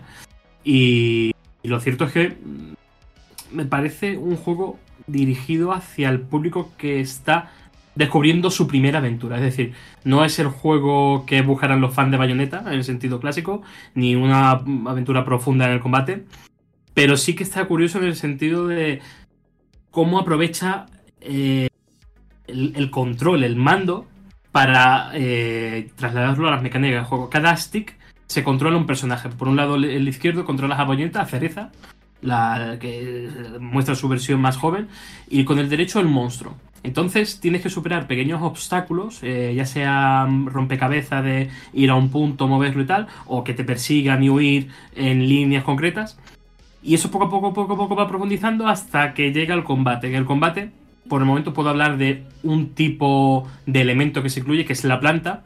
Entonces salen diferentes enemigos con diferentes tipos, entonces tienes que encajarlos, mientras que con bayoneta los atraes, con el monstruo atacas. Y eso en tiempo real, claro, están moviendo sticks, dos personajes a la vez, y, está bien, es, es, divertido. Lo que pasa es que creo que va a, ser, va a ser divertido hasta ahí, en el sentido de que no creo que vaya a profundizar más en, cuanto a mecánica, en cuanto a planteamiento. De hecho, es un juego que anima al backtracking, pero no hay suficientes eh, recompensas, suficientes motivos para hacerlo. Veremos cómo prosigue. Por el momento voy por el capítulo 5 y veremos en el análisis cómo, cómo resulta. Has dicho una cosa, perdona Pedro, y es que el fan de Bayonetta como que este no está muy dirigido a ellos, pero no es precisamente el público que compraría Bayonetta, porque también es verdad que es un es una saga muy de muy de cierto perfil de, jugadores, no, no no lo juega todo el mundo, ¿no? Creo que el fan fan de Bayonetta va a comprarlo, va a sumergirse por lo que le va a aportar en cuanto al trasfondo, pero creo que en lo jugable no hay motivos para decir esto es una entrega de la saga y, tiene elementos reconocidos. No, creo que va por otro lado. Y en eso es bueno porque es algo diferente, pero otro es malo porque se queda un poco en tierra de nadie. sí, te, quería preguntar, Alejandro, no sé si has jugado Brothers a Tale of Two Sons. Sí. El, sistema de control, o sea, mm, es, es, complicado. Es complicado de, por muy bien ejecutado que esté, es algo a lo que estamos poco acostumbrados. O sea, manejar cada personaje con un, con un stick diferente. Y a mí me costó bastante, ¿no? Hacerme al, de, del el juego de, de Joseph Fares, que es un juego de Joseph Fares. Mm, ¿Ocurre lo mismo aquí en Cereza? O sea, cuesta, cuesta acostumbrarse, sobre todo cuando, cuando cada personaje tiene una función tan diferente. Creo que al principio es un poco lioso. Pero no hay suficiente complejidad como para que una vez adaptado a ese movimiento de stick doble con cada personaje se, sea un obstáculo. No, yo creo que más o menos está bien, está bien nivelado. Mejor que en, Brothers, desde luego. Y bueno, eh, la historia de Bayonetta nunca ha destacado especialmente. Eh, aquí hay motivos para pues para seguir la trama argumental, por así decirlo. No puedo hablar mucho de la trama. Vale, lo dejamos No puedo hablar mucho de, para... la, de la trama, pero no puedo hablar. Mejor, mejor. Yo, Vale. yo, yo, yo tu cara, Alejandro, no me contestes, ¿eh? pero lo interpreto como un no. La cara que has puesto. No puede Yo no voy a decirme mi responder. Ya, ya interpretación. sé, ya sé. ya. No, no, no, no, no, no, no quiero, no quiero que me contestes. Yo te digo mi interpretación de tu, de tu gesto, de tu lenguaje corporal. Ya esperaremos al Me análisis para me ver... ve de hombros para arriba. No sé cómo estoy moviéndome por abajo. Bueno, eh, lo veremos dentro de, de un par de semanitas. ¿Tenéis alguna otra pregunta sobre Cereza? ¿No? Qué raro, ¿no? Pues, Robe, a ti tú, tú- tú tienes, tienes el perfil de que igual este título no, pero el Bayone- Bayonetta seguro que te gusta, ¿no? Pues, pues no, no, tienes una idea equivocada, Borja. No solo he jugado el primero, no es ni- ya no es por la saga en sí, que te- seguro que es buenísima, sino porque no soy muy del género, la verdad. Yo es que te, Y con- por yo es que te tanto- confundo con franchuzas. Ah, no, no, eso, eso será porque en otro tipo de juegos que ya sabes sí que compartimos mucho, pero en este caso eh, yo no, no soy muy fan del género y por tanto, claro, no sé mucho de la historia, por tanto una precuela que además cambia eh, la propuesta y demás, pues no me, no me ha interesado demasiado. Pues bueno, si queréis, eh, cerramos Cereza hasta, hasta el review, que es dentro de, de un par de semanitas. Y pasamos a lo siguiente, que creo que esto va a interesar a mucha gente. Bueno, yo creo que de los cuatro que estamos, todos te tenemos envidia, Fran. te tenemos Bueno, envidia porque... no, debe- no, ¿Cómo no que no? deberíais. ¿Cómo no que no? deberíais. A ver, sí, sí deberíais, pero no, no deberíais. Ah, que. No sé cómo decirlo, que a fin de cuentas. Todo, todo aquí vaya a vivir la experiencia de tener grandes juegos. De poder ver grandes juegos, ya lo habéis, lo habéis tenido. Y bueno, pues yo he tenido la suerte ahora de ver uno, uno de ellos en una larga trayectoria que, en fin, ya, ya cuando llevas 20 años en la industria, ya estas cosas como que, que pierden un poco de lustre, ¿vale? Pero bueno, eh, la verdad es que sí, es un privilegio eh, poder, eh, poder haber visto lo que he visto. Pero te dejo a ti que haga la las presentaciones, Hombre, porque... Fran Serrano viene a hablarnos de Final Fantasy XVI. llevamos hablando del juego desde hace mucho tiempo, también en el Meri Podcast, y estamos deseando saber, lo primero, la pregunta que no puede faltar es cómo le sienta el hecho de ser un juego de acción y no ser por turnos ni nada, porque esto ya es juego de acción, ¿no? Por lo que nos comentaste. Sí, sí, sí, juego de acción, juego de acción. No, no, no, no, no, no nos engañemos. Eh, el evento en sí, el propio Naoki Yoshida eh, llegó, nos hizo una presentación bastante larga, eh, repasando varios pilares fundamentales del juego. Y una de las cosas que comentó es que era un juego, un juego de acción. Se ha contratado al, eh, al diseñador, uno de los diseñadores de, principales de combate de, de- de Capcom, de Devil May Cry 5 y de Dragon Dogma Dark Horizon, de la expansión. Eh, Iruka, si no recuerdo mal el, el- el apellido, me he quedado un poco en, blanco. Pero eh, no me acuerdo ahora mismo el nombre, pero bueno, el, diseño está, ya os digo, a cargo de, una, persona importante en juegos de acción de Capcom y se nota, se nota, es decir, eh, es un juego de acción, un juego de acción, recuerda más a un Dragon's Dogma de lo que ha podido ser ningún otro juego de, de o ningún otro Final Fantasy eh, principal, quitando lo, online y tal, pero bueno, los online son también palomitas suelta. Y, y sí, es un juego de, de- esquivar, de bloquear, de, de- moverse, de enlazar combos, de hacer combo aéreo. Hay compañeros, pero los compañeros se controlan por la, inteligencia artificial, así que no hay ni siquiera el amago de hacer una gestión de grupo. Es todo em, muy, eh, ya os digo, muy, muy juego de acción. De hecho, tampoco creo que sorprenda tanto a estas alturas, porque los trailers eh, se han visto, decir, todos los trailers que hemos visto del juego, todo el combate que hemos visto ha ido un poco en esa línea. Y lo que hemos hecho aquí es mm, confirmarlo, tanto con lo que nos han enseñado como con las dos horas y pico de juego que hemos tenido. Eh, bueno, juego, juego de acción con, con todos los de la ley. No, hay duda de que va a generar controversia, ¿no? Sobre todo entre los fans más acérrimos de. Ya, ya no digo de los turnos, sino de, un sistema más táctico, ¿no? Porque esto, a pesar de ser acción, tiene, tiene ciertos componentes tácticos o no. A ver, sí tiene, a ver, tiene ciertos elementos tácticos eh, en el sentido quizá de... Es decir, digamos, tenemos, tenemos un set de movimientos y luego podemos ir alternando entre diferentes, eh, como aquí se llaman icons, invocaciones. Esas invocaciones te dan una afinidad elemental. Entonces tú vas luchando y es un poco como si fuera el, cambio de armas de un, de un Devil May Cry. Eh, Tú estás en tiempo real, estás por turno, estás, tienes un set de movimientos base y, otro set de movimientos expandido en función de la invocación del icon que, que tengas eh, seleccionado. Si es el de fuego, pues tiene, eh, tus golpes tienen un daño de fuego y luego tienen una serie de movimientos que solo puedes hacer con ese con esa invocación seleccionada. Luego hay otro de tierra eh, con Titan, eh, otro con viento y eso y lo puedes cambiar en, en todo momento. Y claro, y también hay enemigos que tienen ciertas debilidades elementales. Entonces, pues sí, cambia según vayas viendo qué es lo que es más efectivo, pero es que además cada set de movimientos es, bastante diferente. Por ejemplo, eh, Titan no solamente te pone los, digamos, los ataques, te le da un atributo de tierra, que eso pues tiene sus debilidades, sus fortalezas, pero además el set de movimientos cambia, cambia a un, set de movimientos más defensivo, más de counters, eh, con mejores defensas, con un cierto tipo de acciones que solamente se pueden realizar ahí. Entonces tiene, digamos, esa idea de que según el enemigo al que se está enfrentando y el contexto en el que estés, cambiar, usar un set o usar otro es recomendable, pero no se puede decir que sea una. Es decir, obviamente no tiene nada que ver con.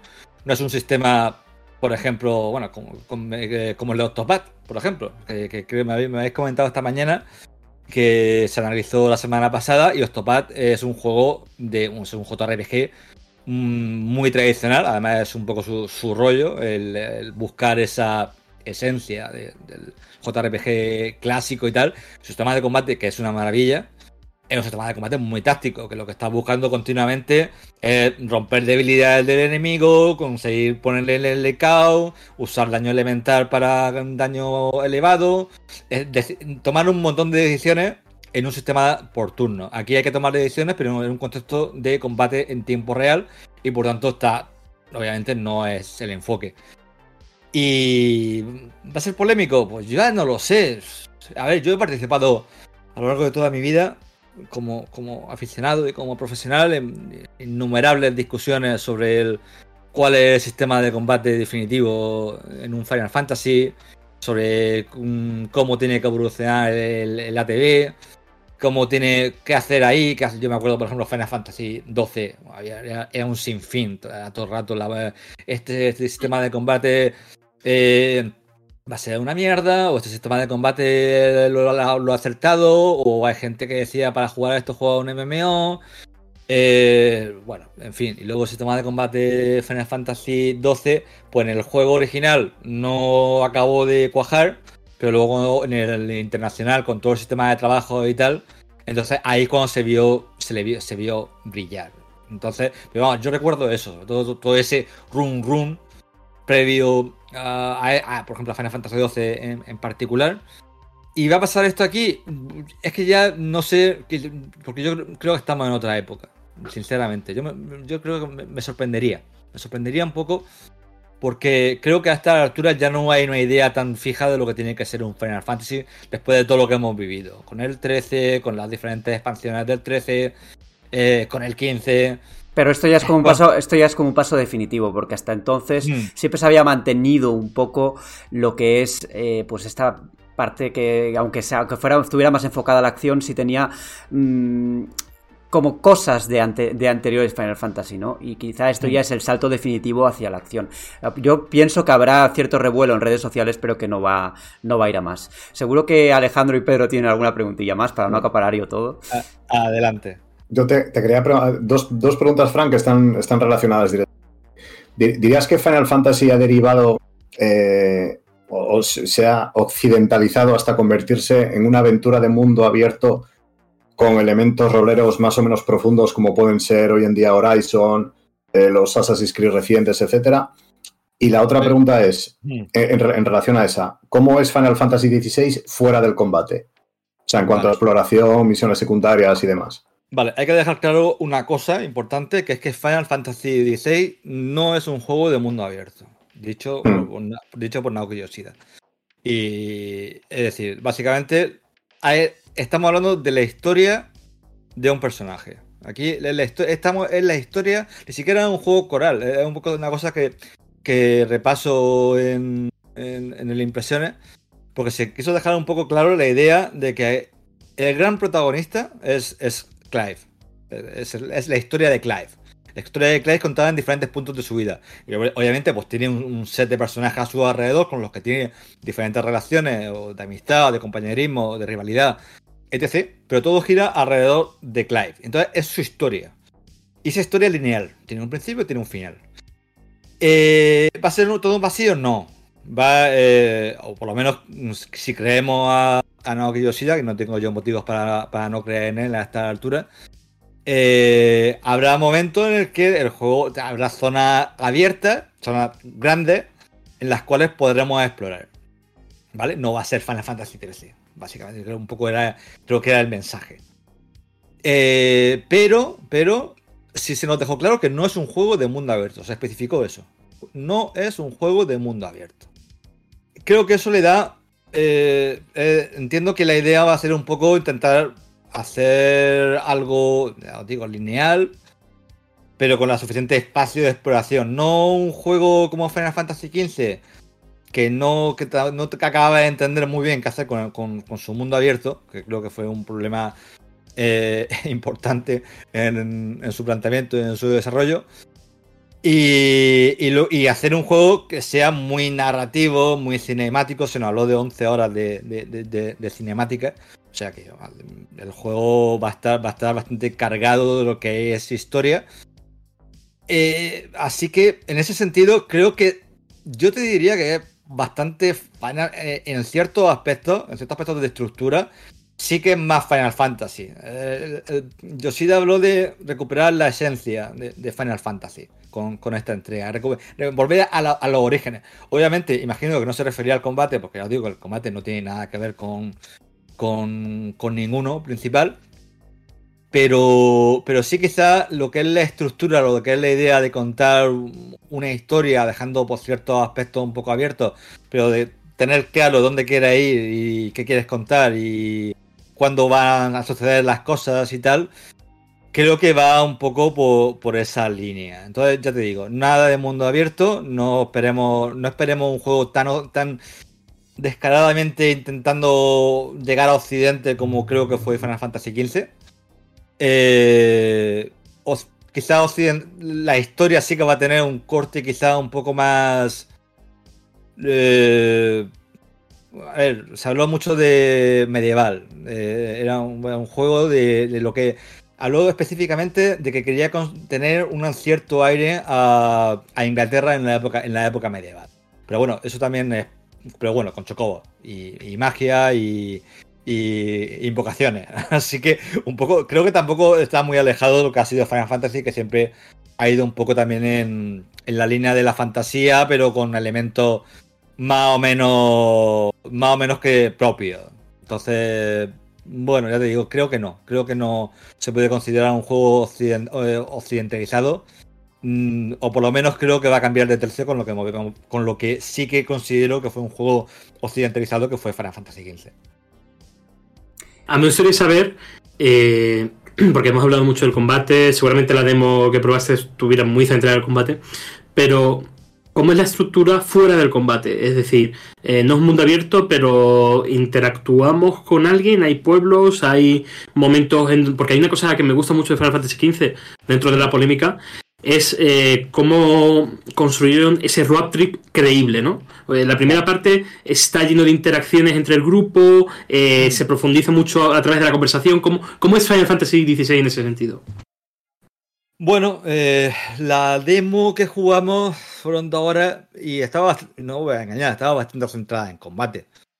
Yo entiendo que no, lo que era el, plan, el- el- digamos, era una secuencia de con cierta intensidad dramática en un punto del juego y era como una especie como de infiltración dentro de un castillo y era prácticamente combate, combate, combate con algún diálogo intercalado. Entonces tampoco sé tampoco puedo aventurar cómo va a ser la estructura exactamente de, cómo va a ser, digamos, ir por el mundo. Eh, eh, Sí os puedo decir que el, bueno, el combate está, por supuesto, plenamente integrado en lo que es la- el propio juego, es decir, no hay ninguna pantalla de carga, no, cuando llega, cuando llega, cuando te pones a combatir, no se separa en ningún momento eh, la experiencia de lo que es la, parte de, combate, simplemente pues entramos en, como en modo, en modo combate y empezamos a, repartir eh, estopa. Eh, no sé, ya os digo, no, no, no puedo aventurar cómo va a ser la parte de interacción con NPC. Los diálogos que vi eran diálogos muy, eh, muy ligados a la propia historia. Había bastantes diálogos, pero era como todo una, una, narración. En este momento, pues llego aquí y hay un diálogo con, con el compañero que tenía, o luego un diálogo con el, con el enemigo. eh, se van desarrollando por ciertas secuencias cinemáticas. Bueno, cinemáticas realmente no, porque estaban todo, es todo, era todo in-game. Eh, entonces ya te digo, y luego en el propio combate pues veías un poco pues, interacción, los personajes pues hablaban un poco entre ellos, se animaban o, o si necesitaban ayuda o tal. Pero ya te digo que todavía no puedo ver si, no sé hasta qué punto, no me dio la impresión de que fuera mm, un juego que eh, pone mucho énfasis en el grupo, ¿vale? Yo creo que vamos a tener compañeros, pero vamos a tener compañeros que van a estar entrando y saliendo. Eh, y porque yo lo veía muy, tanto por la manera que nos hablaba Yoshida como por lo que vi yo, todo como muy centrado en, en, en- Clive. Entonces veremos a ver cuando, pero entiendo que, que luego va, a haber mucha interrelación entre los personajes y, y mucho diálogo entre ellos y, ahí la historia y la historia tendrá que tener un, un- elemento más eh, de, mosaico, más, más, más de conjunto. Pero ya te digo, que, que lo que vi era todo como muy orientado, era Clive, era todo muy, muy giraba alre- alrededor de, de Clive. Así que veremos, vere- veremos a ver cómo, Bueno. cómo se plantea el juego final. Última, últimas preguntas, Alejandro, dale. Sí, a mí me gustaría saber sobre el plano técnico, ¿cómo viste esa build? ¿Estaba, ¿Era sólida? Eh, ¿Ha merecido la pena el retraso? ¿Cómo, Sólida ¿Cómo lo como, un- sólido como, como una roca. Como una roca. El juego, yo creo que uno de los juegos que más. A ver, no voy a decir que sea. Iba a decir que uno de los juegos que más, que más sensación de nueva generación me ha dado. Pero quizás no sea el todo justo. Lo único que pasa es que mm, es un juego. A, mí me parece que es, un, título que ha ganado bastante con el tiempo de, con respecto a lo que hemos visto en los trailers el uso de efectos, es decir, quizá el modelado de los personajes, hay juegos con, con modelados más avanzados o mundos así como, pero, pero digamos que me da la impresión de que una vez que tenían lo que querían tener, se han dejado como espacio de sobra para a partir de ahí ya meterle todas las capas de pulido y efectos. Como que le han dejado la base muy bien terminada y a partir de la base le han metido bastante bastante eh, capas de, pulido. Entonces, a mí, el juego me, me- mm, jugándolo, la, me dio una impresión muy buena de, de- de lo sólido que resultaba, lo, lo bien tan. Este Bien, juego, muy bien. este juego está Muy bien. desarrollado con Real Engine 4, ¿no? Si no me equivoco. eh, me pillas. ¿Es un Real Engine 4? ¿Sí? ¿Puede ser? Yo, yo creo que sí, porque Luminos desde luego no es. Esto es- No, mismo no es. Eso Sí, seguro. sí. Me parece que es Unreal, sí. Co- Correcto, correcto. Vale, vale, pues eh, como yo os digo, muy, muy, muy bien terminado, muy sólido y muy espectacular. Muy los combates, mm, digamos, base con enemigos, es decir, tenía, vimos diferentes sabores de combate. Vimos combate contra mini jefes, combate contra jefes un poco más entidad, combates contra un jefe final, combate entre Icon con- contra Icon, que todos que son además muy, muy esos son muy cinemáticos. Eh, son a, gran escala, muy gran, gran escala y, y- y son auténticos espectáculos. Y había un derroche de efectos y lo veía todo tan moverse tan bien, tan sólido. Y con tan buen sentido de. de- los combates como muy espectaculares. Iba combatiendo, iba metiéndote en ese rollo, en esa dinámica de, de- de combo, de esquivar y tal, pero de repente aparecía una breve secuencia, aparecía un superataque, eh, tenías que reaccionar al superataque, también tenía eh, secuencias cinemáticas activas que era bueno, Quick de toda la vida, pero muy rápido. No, no, no estar dándole a un botón, sino que eran cosas que pasaban en un momento, le daba a un botón y seguías con, seguías con el combate. Y daba como. Era como todo como muy dinámico. Y ya te digo, visualmente. Visualmente me, yo no iba muy convencido. Pensaba que iba a ser un. Lo veía un poco flojete en la última. En los últimos trailers. Y me ha dado muchas mejores impresiones ahora que lo. Ahora que lo. que lo he jugado. Que lo he jugado. Creo que Lo- va a ser un, un juego que en ese aspecto. Creo que se han.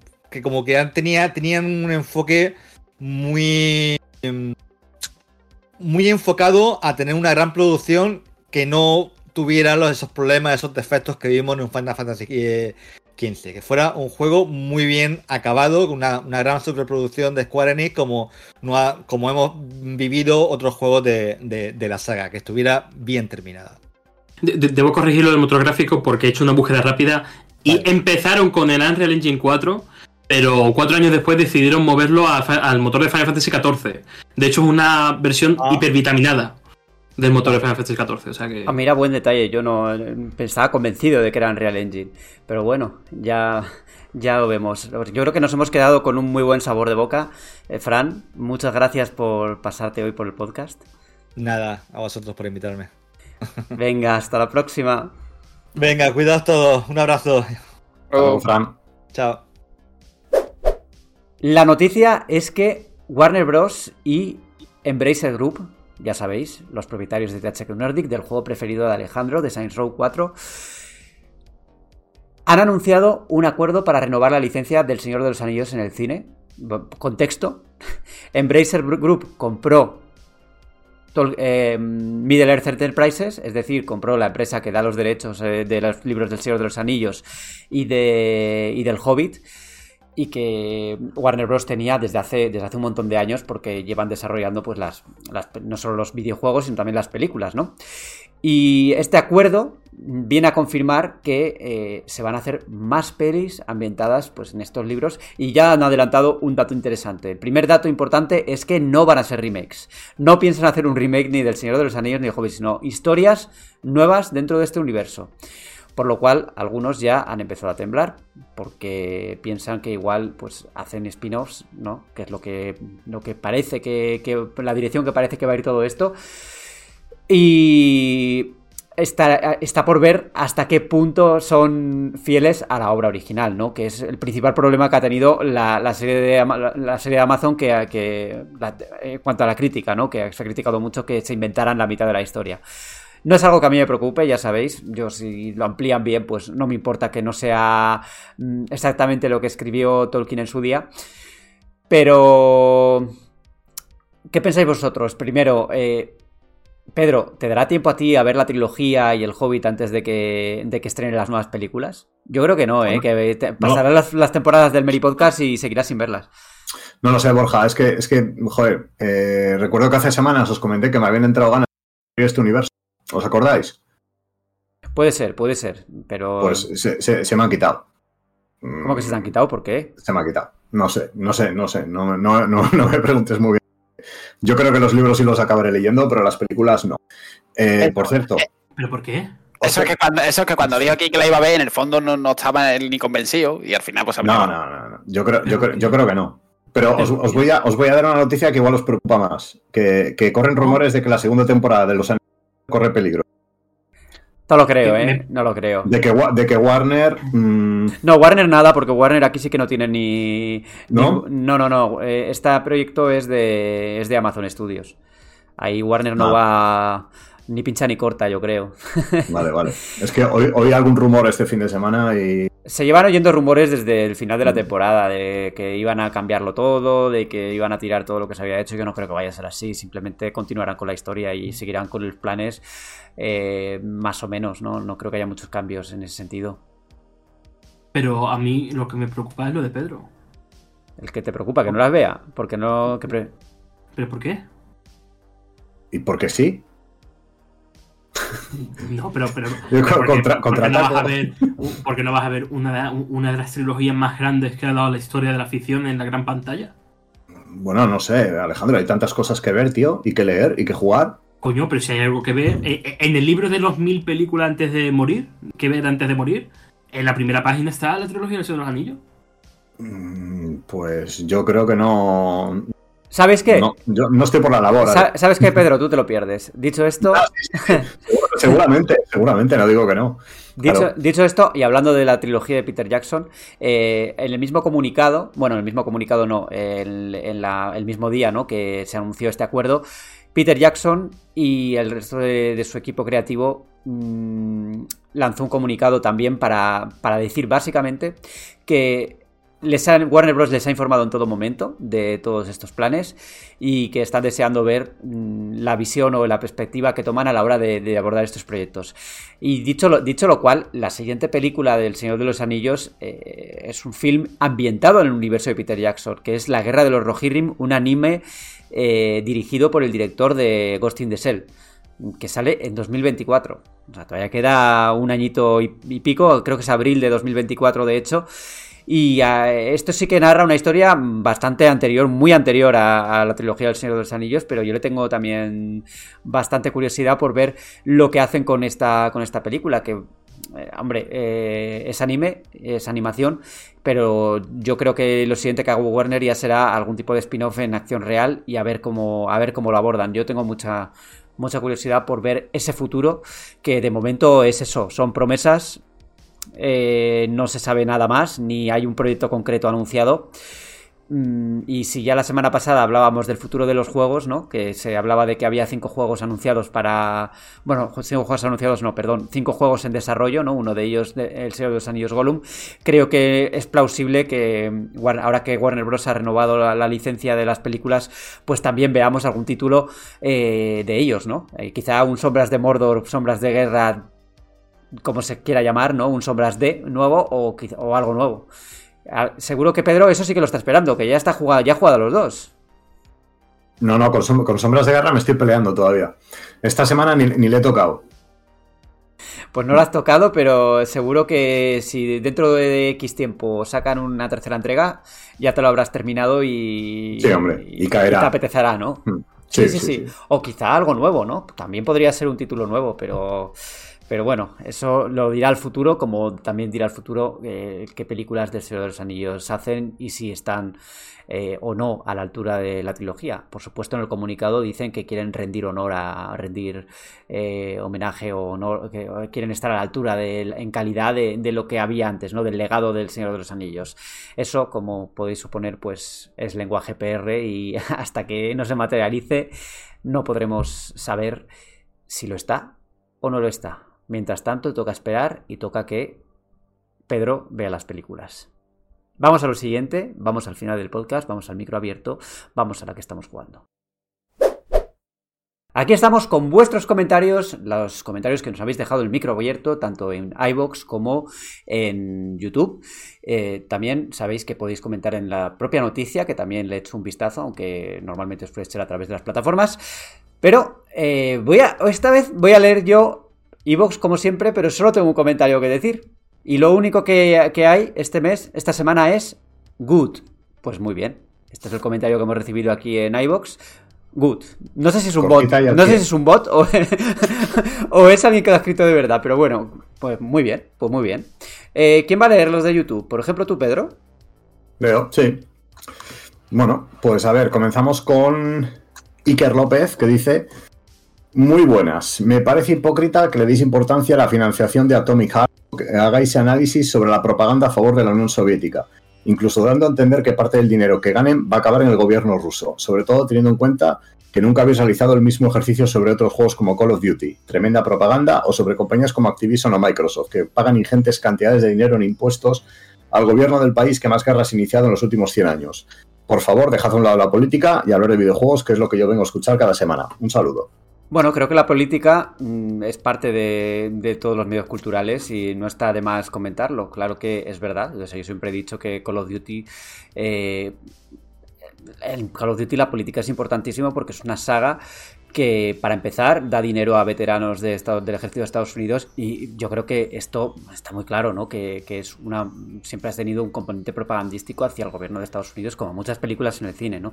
Eh, Yo creo que en el caso de, en este caso de Atomic Heart, que bueno, yo no he hecho valoraciones sobre si, si ha, sobre si ha em, financiado el gobierno y todo esto, más allá de lo que comentamos de, que bueno, de los lazos, lazos claros que hay con, con la empresa de gas, con Gazprom, no hay más evidencias más allá de eso, pero se comenta pues porque aparece, aparece en un contexto en un contexto de la historia eh, pues que es la guerra de Ucrania y que está en todas las pues en todas las noticias, ¿no? Entonces pues ahí, ah, por ahí se hizo ese comentario. Pero de todas formas, yo sí que soy partidario de, de- de- de hablar de política cuando se tiene que hablar de política en videojuegos, como se habla en cine o como se habla en cualquier, en cualquier otro medio cultural. Bien. Y, y- y ade- y además, es que el tema lo, lo introduje yo, señalar la propaganda o los indicios que hay en este juego no quiere decir que se tenga que ocultar lo otro. Evidentemente Call of Duty es una, herramienta de propaganda eh, bestial y, se dice claramente, pero Tommy Hart, por los datos que indica, también es otra herramienta de propaganda. Y a quien no le guste, mm, es lo que hay. Bien, continuamos con Hinchuriki. Dice, cinco velas rosas te pongo, corazón. Me tienes tan presente que en este programa se me hace difícil escribir la crítica. El E3 lleva unos cuantos años herido de muerte. Parece que este año va a asistir Konami. Algo que ahora que parece que va a retomar viejas sagas después de unos años en los que ha dejado de banda. eh, en los- sí, en los que ha dejado de banda el videojuego tradicional, sin contar su saga de fútbol. Por el momento es el único aliciente que le veo a este E3 sin las principales tres compañías. En el programa anterior dejé un cliffhanger sobre Alejandro, así que sería feo no ponerlo finalmente. Aunque el programa que pasa me cae un poco mejor, por momentos me pareces el Tomás Roncero de Medistation. En este comentario no lo voy a argumentar porque quedaría demasiado largo. Si os interesa algo en el comentario del siguiente programa, se cuidan. Un saludo. Pues Hinchuriki, eh, conociéndole, no sé si esto de ser el Tomás Roncero de Medistation se lo va a tomar como un halago. ¿eh? Oye, y ahora, oye, ahora Tomás Roncero es compañero nuestro, lo tenemos sentado cerca, así que yo no descarto que. Tomás Roncero algún día se pase por el Meri Podcast. Cuidado. Bueno, no, esto no, no va a pasar, pero bueno, quién sabe, ya tiene un vídeo en nuestro canal. No, pero yo, yo, haciendo una pequeña labor de investigación, creo que a Hinchuriki no le gusta lo que pongo detrás de la camiseta. Mm, Yo creo que su, su pasión por el Fútbol Club Barcelona. Pero bueno, oye, Hombre, yo- poco yo- los videojuegos nos unen. La has contestado exactamente igual que le contestaría a Tomás Roncero. ¿eh? Ojo. bueno, Pues ya tenemos aquí al Tomás Roncero de Mary Station. Continuamos.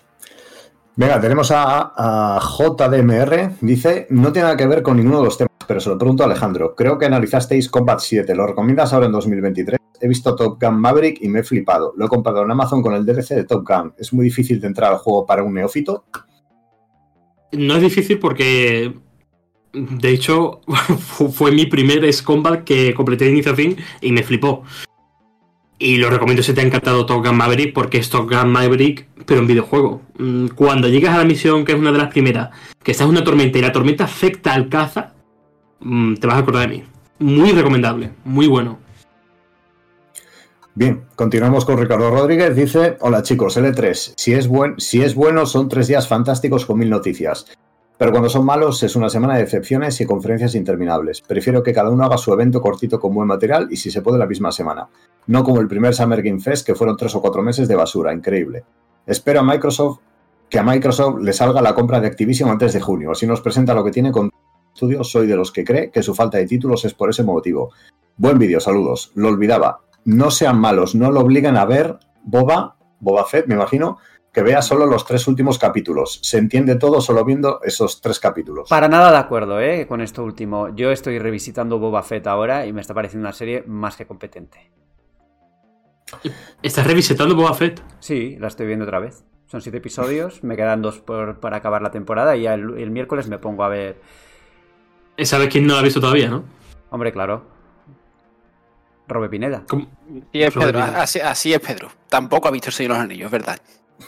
No, pero es que este hombre, este hombre va a llegar el 1 de marzo, se va a sentar frente a Mandalorian y va a decir ¿qué ha pasado? Digo, que son muchas series encima, tío. De que of no, sí. Pero si te has metido en una película de mierda el otro día, tío. De, de terror de estas capas de. ¿Cuál, cuál? Di, di catapum. cuál, di cuál, di cuál.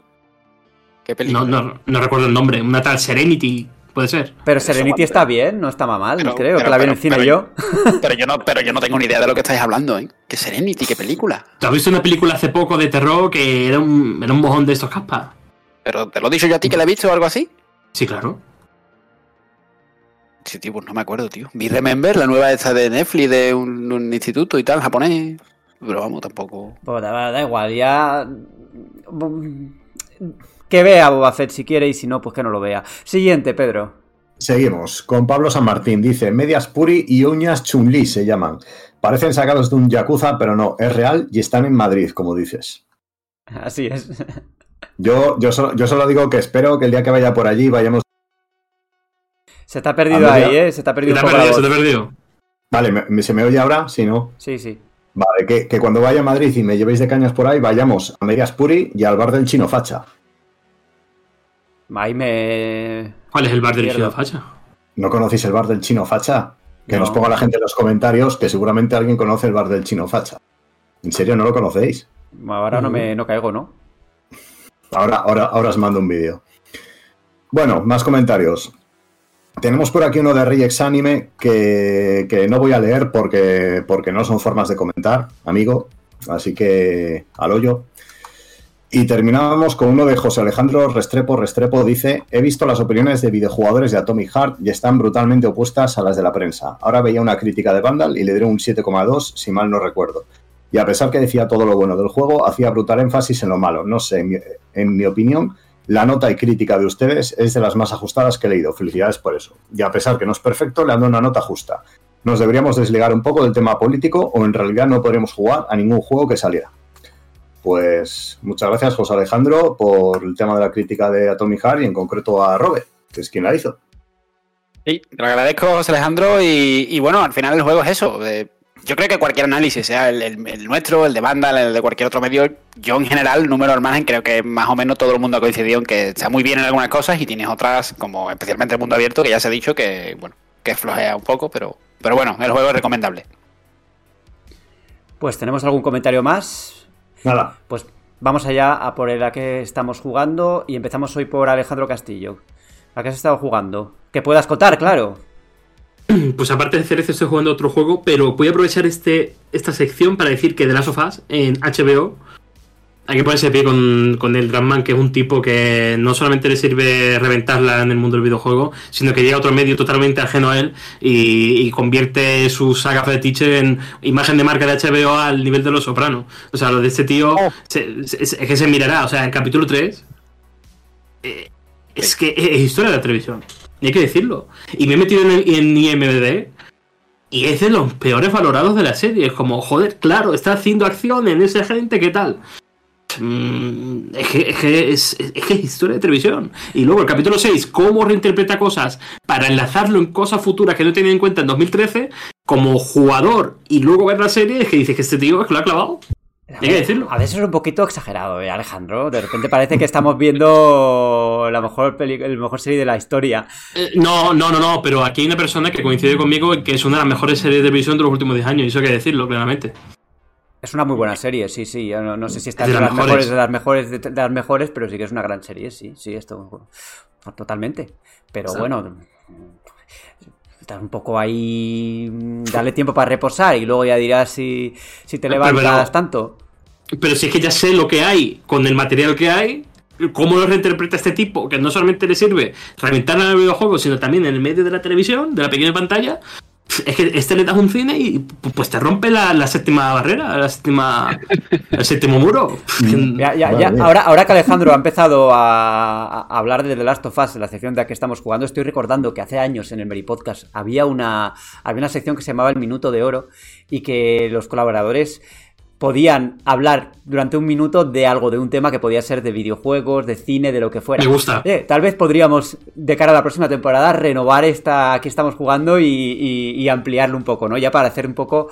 eh, Me gusta. Pues, eh, pues eso, que es Mary Station, también hacemos cine y también hacemos otras cosas, también libros de todo, o sea que quizá podamos hacerlo el año que viene, el, el curso que viene, ya, ya lo veremos. Pedro, tú que has estado jugando, aparte de ese Scars Above que nos has comentado antes. Mm. Bueno, antes, antes de nada, te, eh, a- apoyo esa moción, ¿eh? Eh, sobre, sobre todo si el, si el minuto dura 240 segundos. Eh, En lo último te hemos perdido, ¿eh? Hoy, hoy el micrófono te está sí, haciendo está- algunas malas jugadas. está- estamos ahí un poco peleando. Pues nada, he estado jugando a. sí, sigo jugando a Ghost- Ghostwire Tokyo, que tengo que decir que me han candilado completamente. ¿eh? Ojalá se hicieran juegos con la mitad de personalidad que tiene este, porque, vamos, me está gustando muchísimo. Y, y tengo que decir que casi una semana después le tengo prácticamente finiquitado. No he jugado a nada más esta semana. ¿Y tú, Robe, qué tienes entre manos? Pues mira, yo tengo un par de esos juegos de los que no se pueden decir y aparte me ha dado un plan venazo total y absoluto esta mañana que me he levantado horas antes de esta grabación y me he descargado el Kingdom of Amalur, el RPG este de mundo abierto que salió un remaster, que bueno, que es de la generación de PS3 y tal. Tú estás malito. Por algún momento me lo he descargado, por algún motivo me lo he descargado esta mañana, pero, pero ha sido, o sea, llevaba años sin pensar en el juego. Me he levantado y he dicho, yo me voy a bajar este juego. Y me he puesto a jugar, he jugado el tutorial, 20 minutillos y tal, y lo he dejado. No sé si volveré o lo seguiré, pero, pero bueno. Pero, pero, pero di por qué te has descargado el Kingdom of Amalur. ¿Por qué? Dilo. Lo que pasó hace nueve horas antes. Ah, No. el, jue- el juego por el que he pedido la devolución, te refieres, ¿no? ¿Qué juego te has pedido la devolución? Nada, yo- decir? na- nada, que estaba jugando al Divinity, al Divinity 2, que a, mí, que a mí me gusta, de hecho lo recomendé en Meditation, ojo. El original, el original. Sí, bueno, el Echo, Drago- el Dragonis. Eh, nada, estaba jugándolo, me apetecía jugarlo hace mucho tiempo, pero el paso del tiempo me ha jugado un poco mala pasada y yo en 2023 eso de abrir una puerta y tiempos de carga de 30, 45 segundos... mm, Pero ¿cómo, No. cómo, cómo se puede ser tan, tan cínico de, de recomendar un juego? Sí, sí, sí, ojo, ojo. decir, Claro. Esto es insoportable. Claro, es que me ha puesto Alejandro en el compromiso de, admitir que lo he devuelto después de recomendarlo. Pero no, en serio, el juego es un juegazo, ¿eh? Ojo, el juego lo mantendré siempre, el juego me encanta. Pero es que, ¿qué queréis que os diga? Llevo, llevo yo un tiempo últimamente que ciertas cosas, como esas transiciones y esos tiempos de carga de 45 segundos, que oye, ojalá lo remasterizaran. Pero, y si no lo hubiera jugado nunca, me lo, lo jugaría encantado ahora. Pero un juego que ya conozco, con tiempos de carga de 45 segundos en las decisiones de interior hacia exterior, mm, no lo voy a tragar ahora mismo. Alejandro se está convirtiendo en el Hinchuriki de Robe, ¿eh? Y en este podcast se está viendo. Vamos, vamos. El que Bueno, le, caza- bueno. le hace unas pullas. Bueno, bueno, le han dicho Roncero que, que, se cuide, no vaya a ser que yo me convierta en su Cristóbal Soria. A ver, a, ver, a ver, a ver, a ver, bueno, pues en mi caso eh, he empezado, bueno, he vuelto a, a- a instalar Star Wars Jedi Fallen Order de cara al lanzamiento de Jedi Survivor. Me lo voy a pasar otra vez para, para, para refrescar esa historia y además como en marzo sale también el libro que sirve de puente entre Jedi Fallen Order y Jedi Survivor, pues ya tendré para cuando lo pruebe y para cuando lo juegue, ya tendré una en mi cabeza toda la historia de- del juego y de Cal Kestis. Y luego, como comenté la semana pasada, he estado también con Elden Run, eh, este juego Metroidvania del que hablé muy poco la semana pasada, ya lo tengo bastante más avanzado. En principio saldrá el review eh, esta semana y puedo decir que es un juego que está bien, pero que bueno, que tampoco es gran cosa. El combate quizá es demasiado tosco. No me llega a convencer del todo, tienes bastantes armas, eso sí, y bastante variedad a la hora de, de- dependiendo si tienes armas de pues más pesadas o, o- espadas o lo que sea, pero hay mejores apuestas, evidentemente, por el género. Evidentemente, sonado- he dicho otra vez, ¿eh? contadlos, contadlos. Y creo que hasta aquí, yo no he jugado a nada más.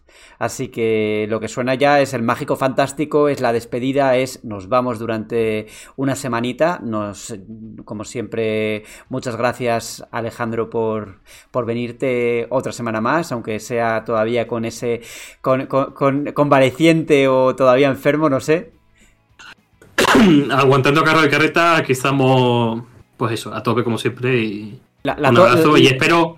¿La tos esa que has hecho ahora era de verdad o era solo para, para subrayar que estás enfermo? No, no, no, no, coño, que estoy mal, joder. que de verdad.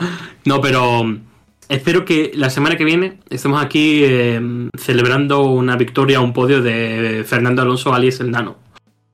Porque se lo merece, porque está ahí cerca del 34, de un tipo que sin descanso, un- una bestia competitiva, un animal, un depredador de, de la victoria y, y se lo merece. Mm. Ya estás como con Neil Dragman. Me ¿Cuántos pongo. minutos, de, cuántos minutos de oro ha tenido ya? Sí, sí, ha tenido muchos de oro. eh, Vamos, me está quitando ahí el tiempo de sagrado del Meri Podcast. Pedro, muchas gracias por venirte otra semanita más y nos vemos la semana que viene. Nada, un placer. Hasta la semana que viene. Y Robe también, nos escuchamos la semana que viene.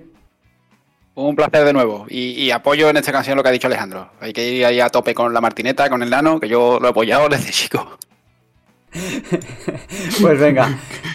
Pasadlo bien con vuestra Fórmula 1. eh, el resto de gente puede escucharnos siempre en las plataformas habituales, en iVoox, en, i- en- en Apple Podcast, en iTunes. Apple, Apple Podcast e iTunes es lo mismo. Eh, ¿qué, qué me falta por decir? YouTube, por supuesto, que ahí nos Spotify. ven, Spotify también. Y luego Podium. las Podium. Eso está un poco en el aire todavía, porque como el- Ah, bueno. estábamos con migraciones y todo esto, la semana pasada la migración no funcionó. Y he visto que el último episodio sí que está en Podium, pero no sé si la semana, esta semana eh, estará o no. Depende de, de si se soluciona el problema o no. En cualquier caso, eh, nos escuchamos la semana que viene. Gracias por estar ahí. Chao, chao. Adiós, adiós.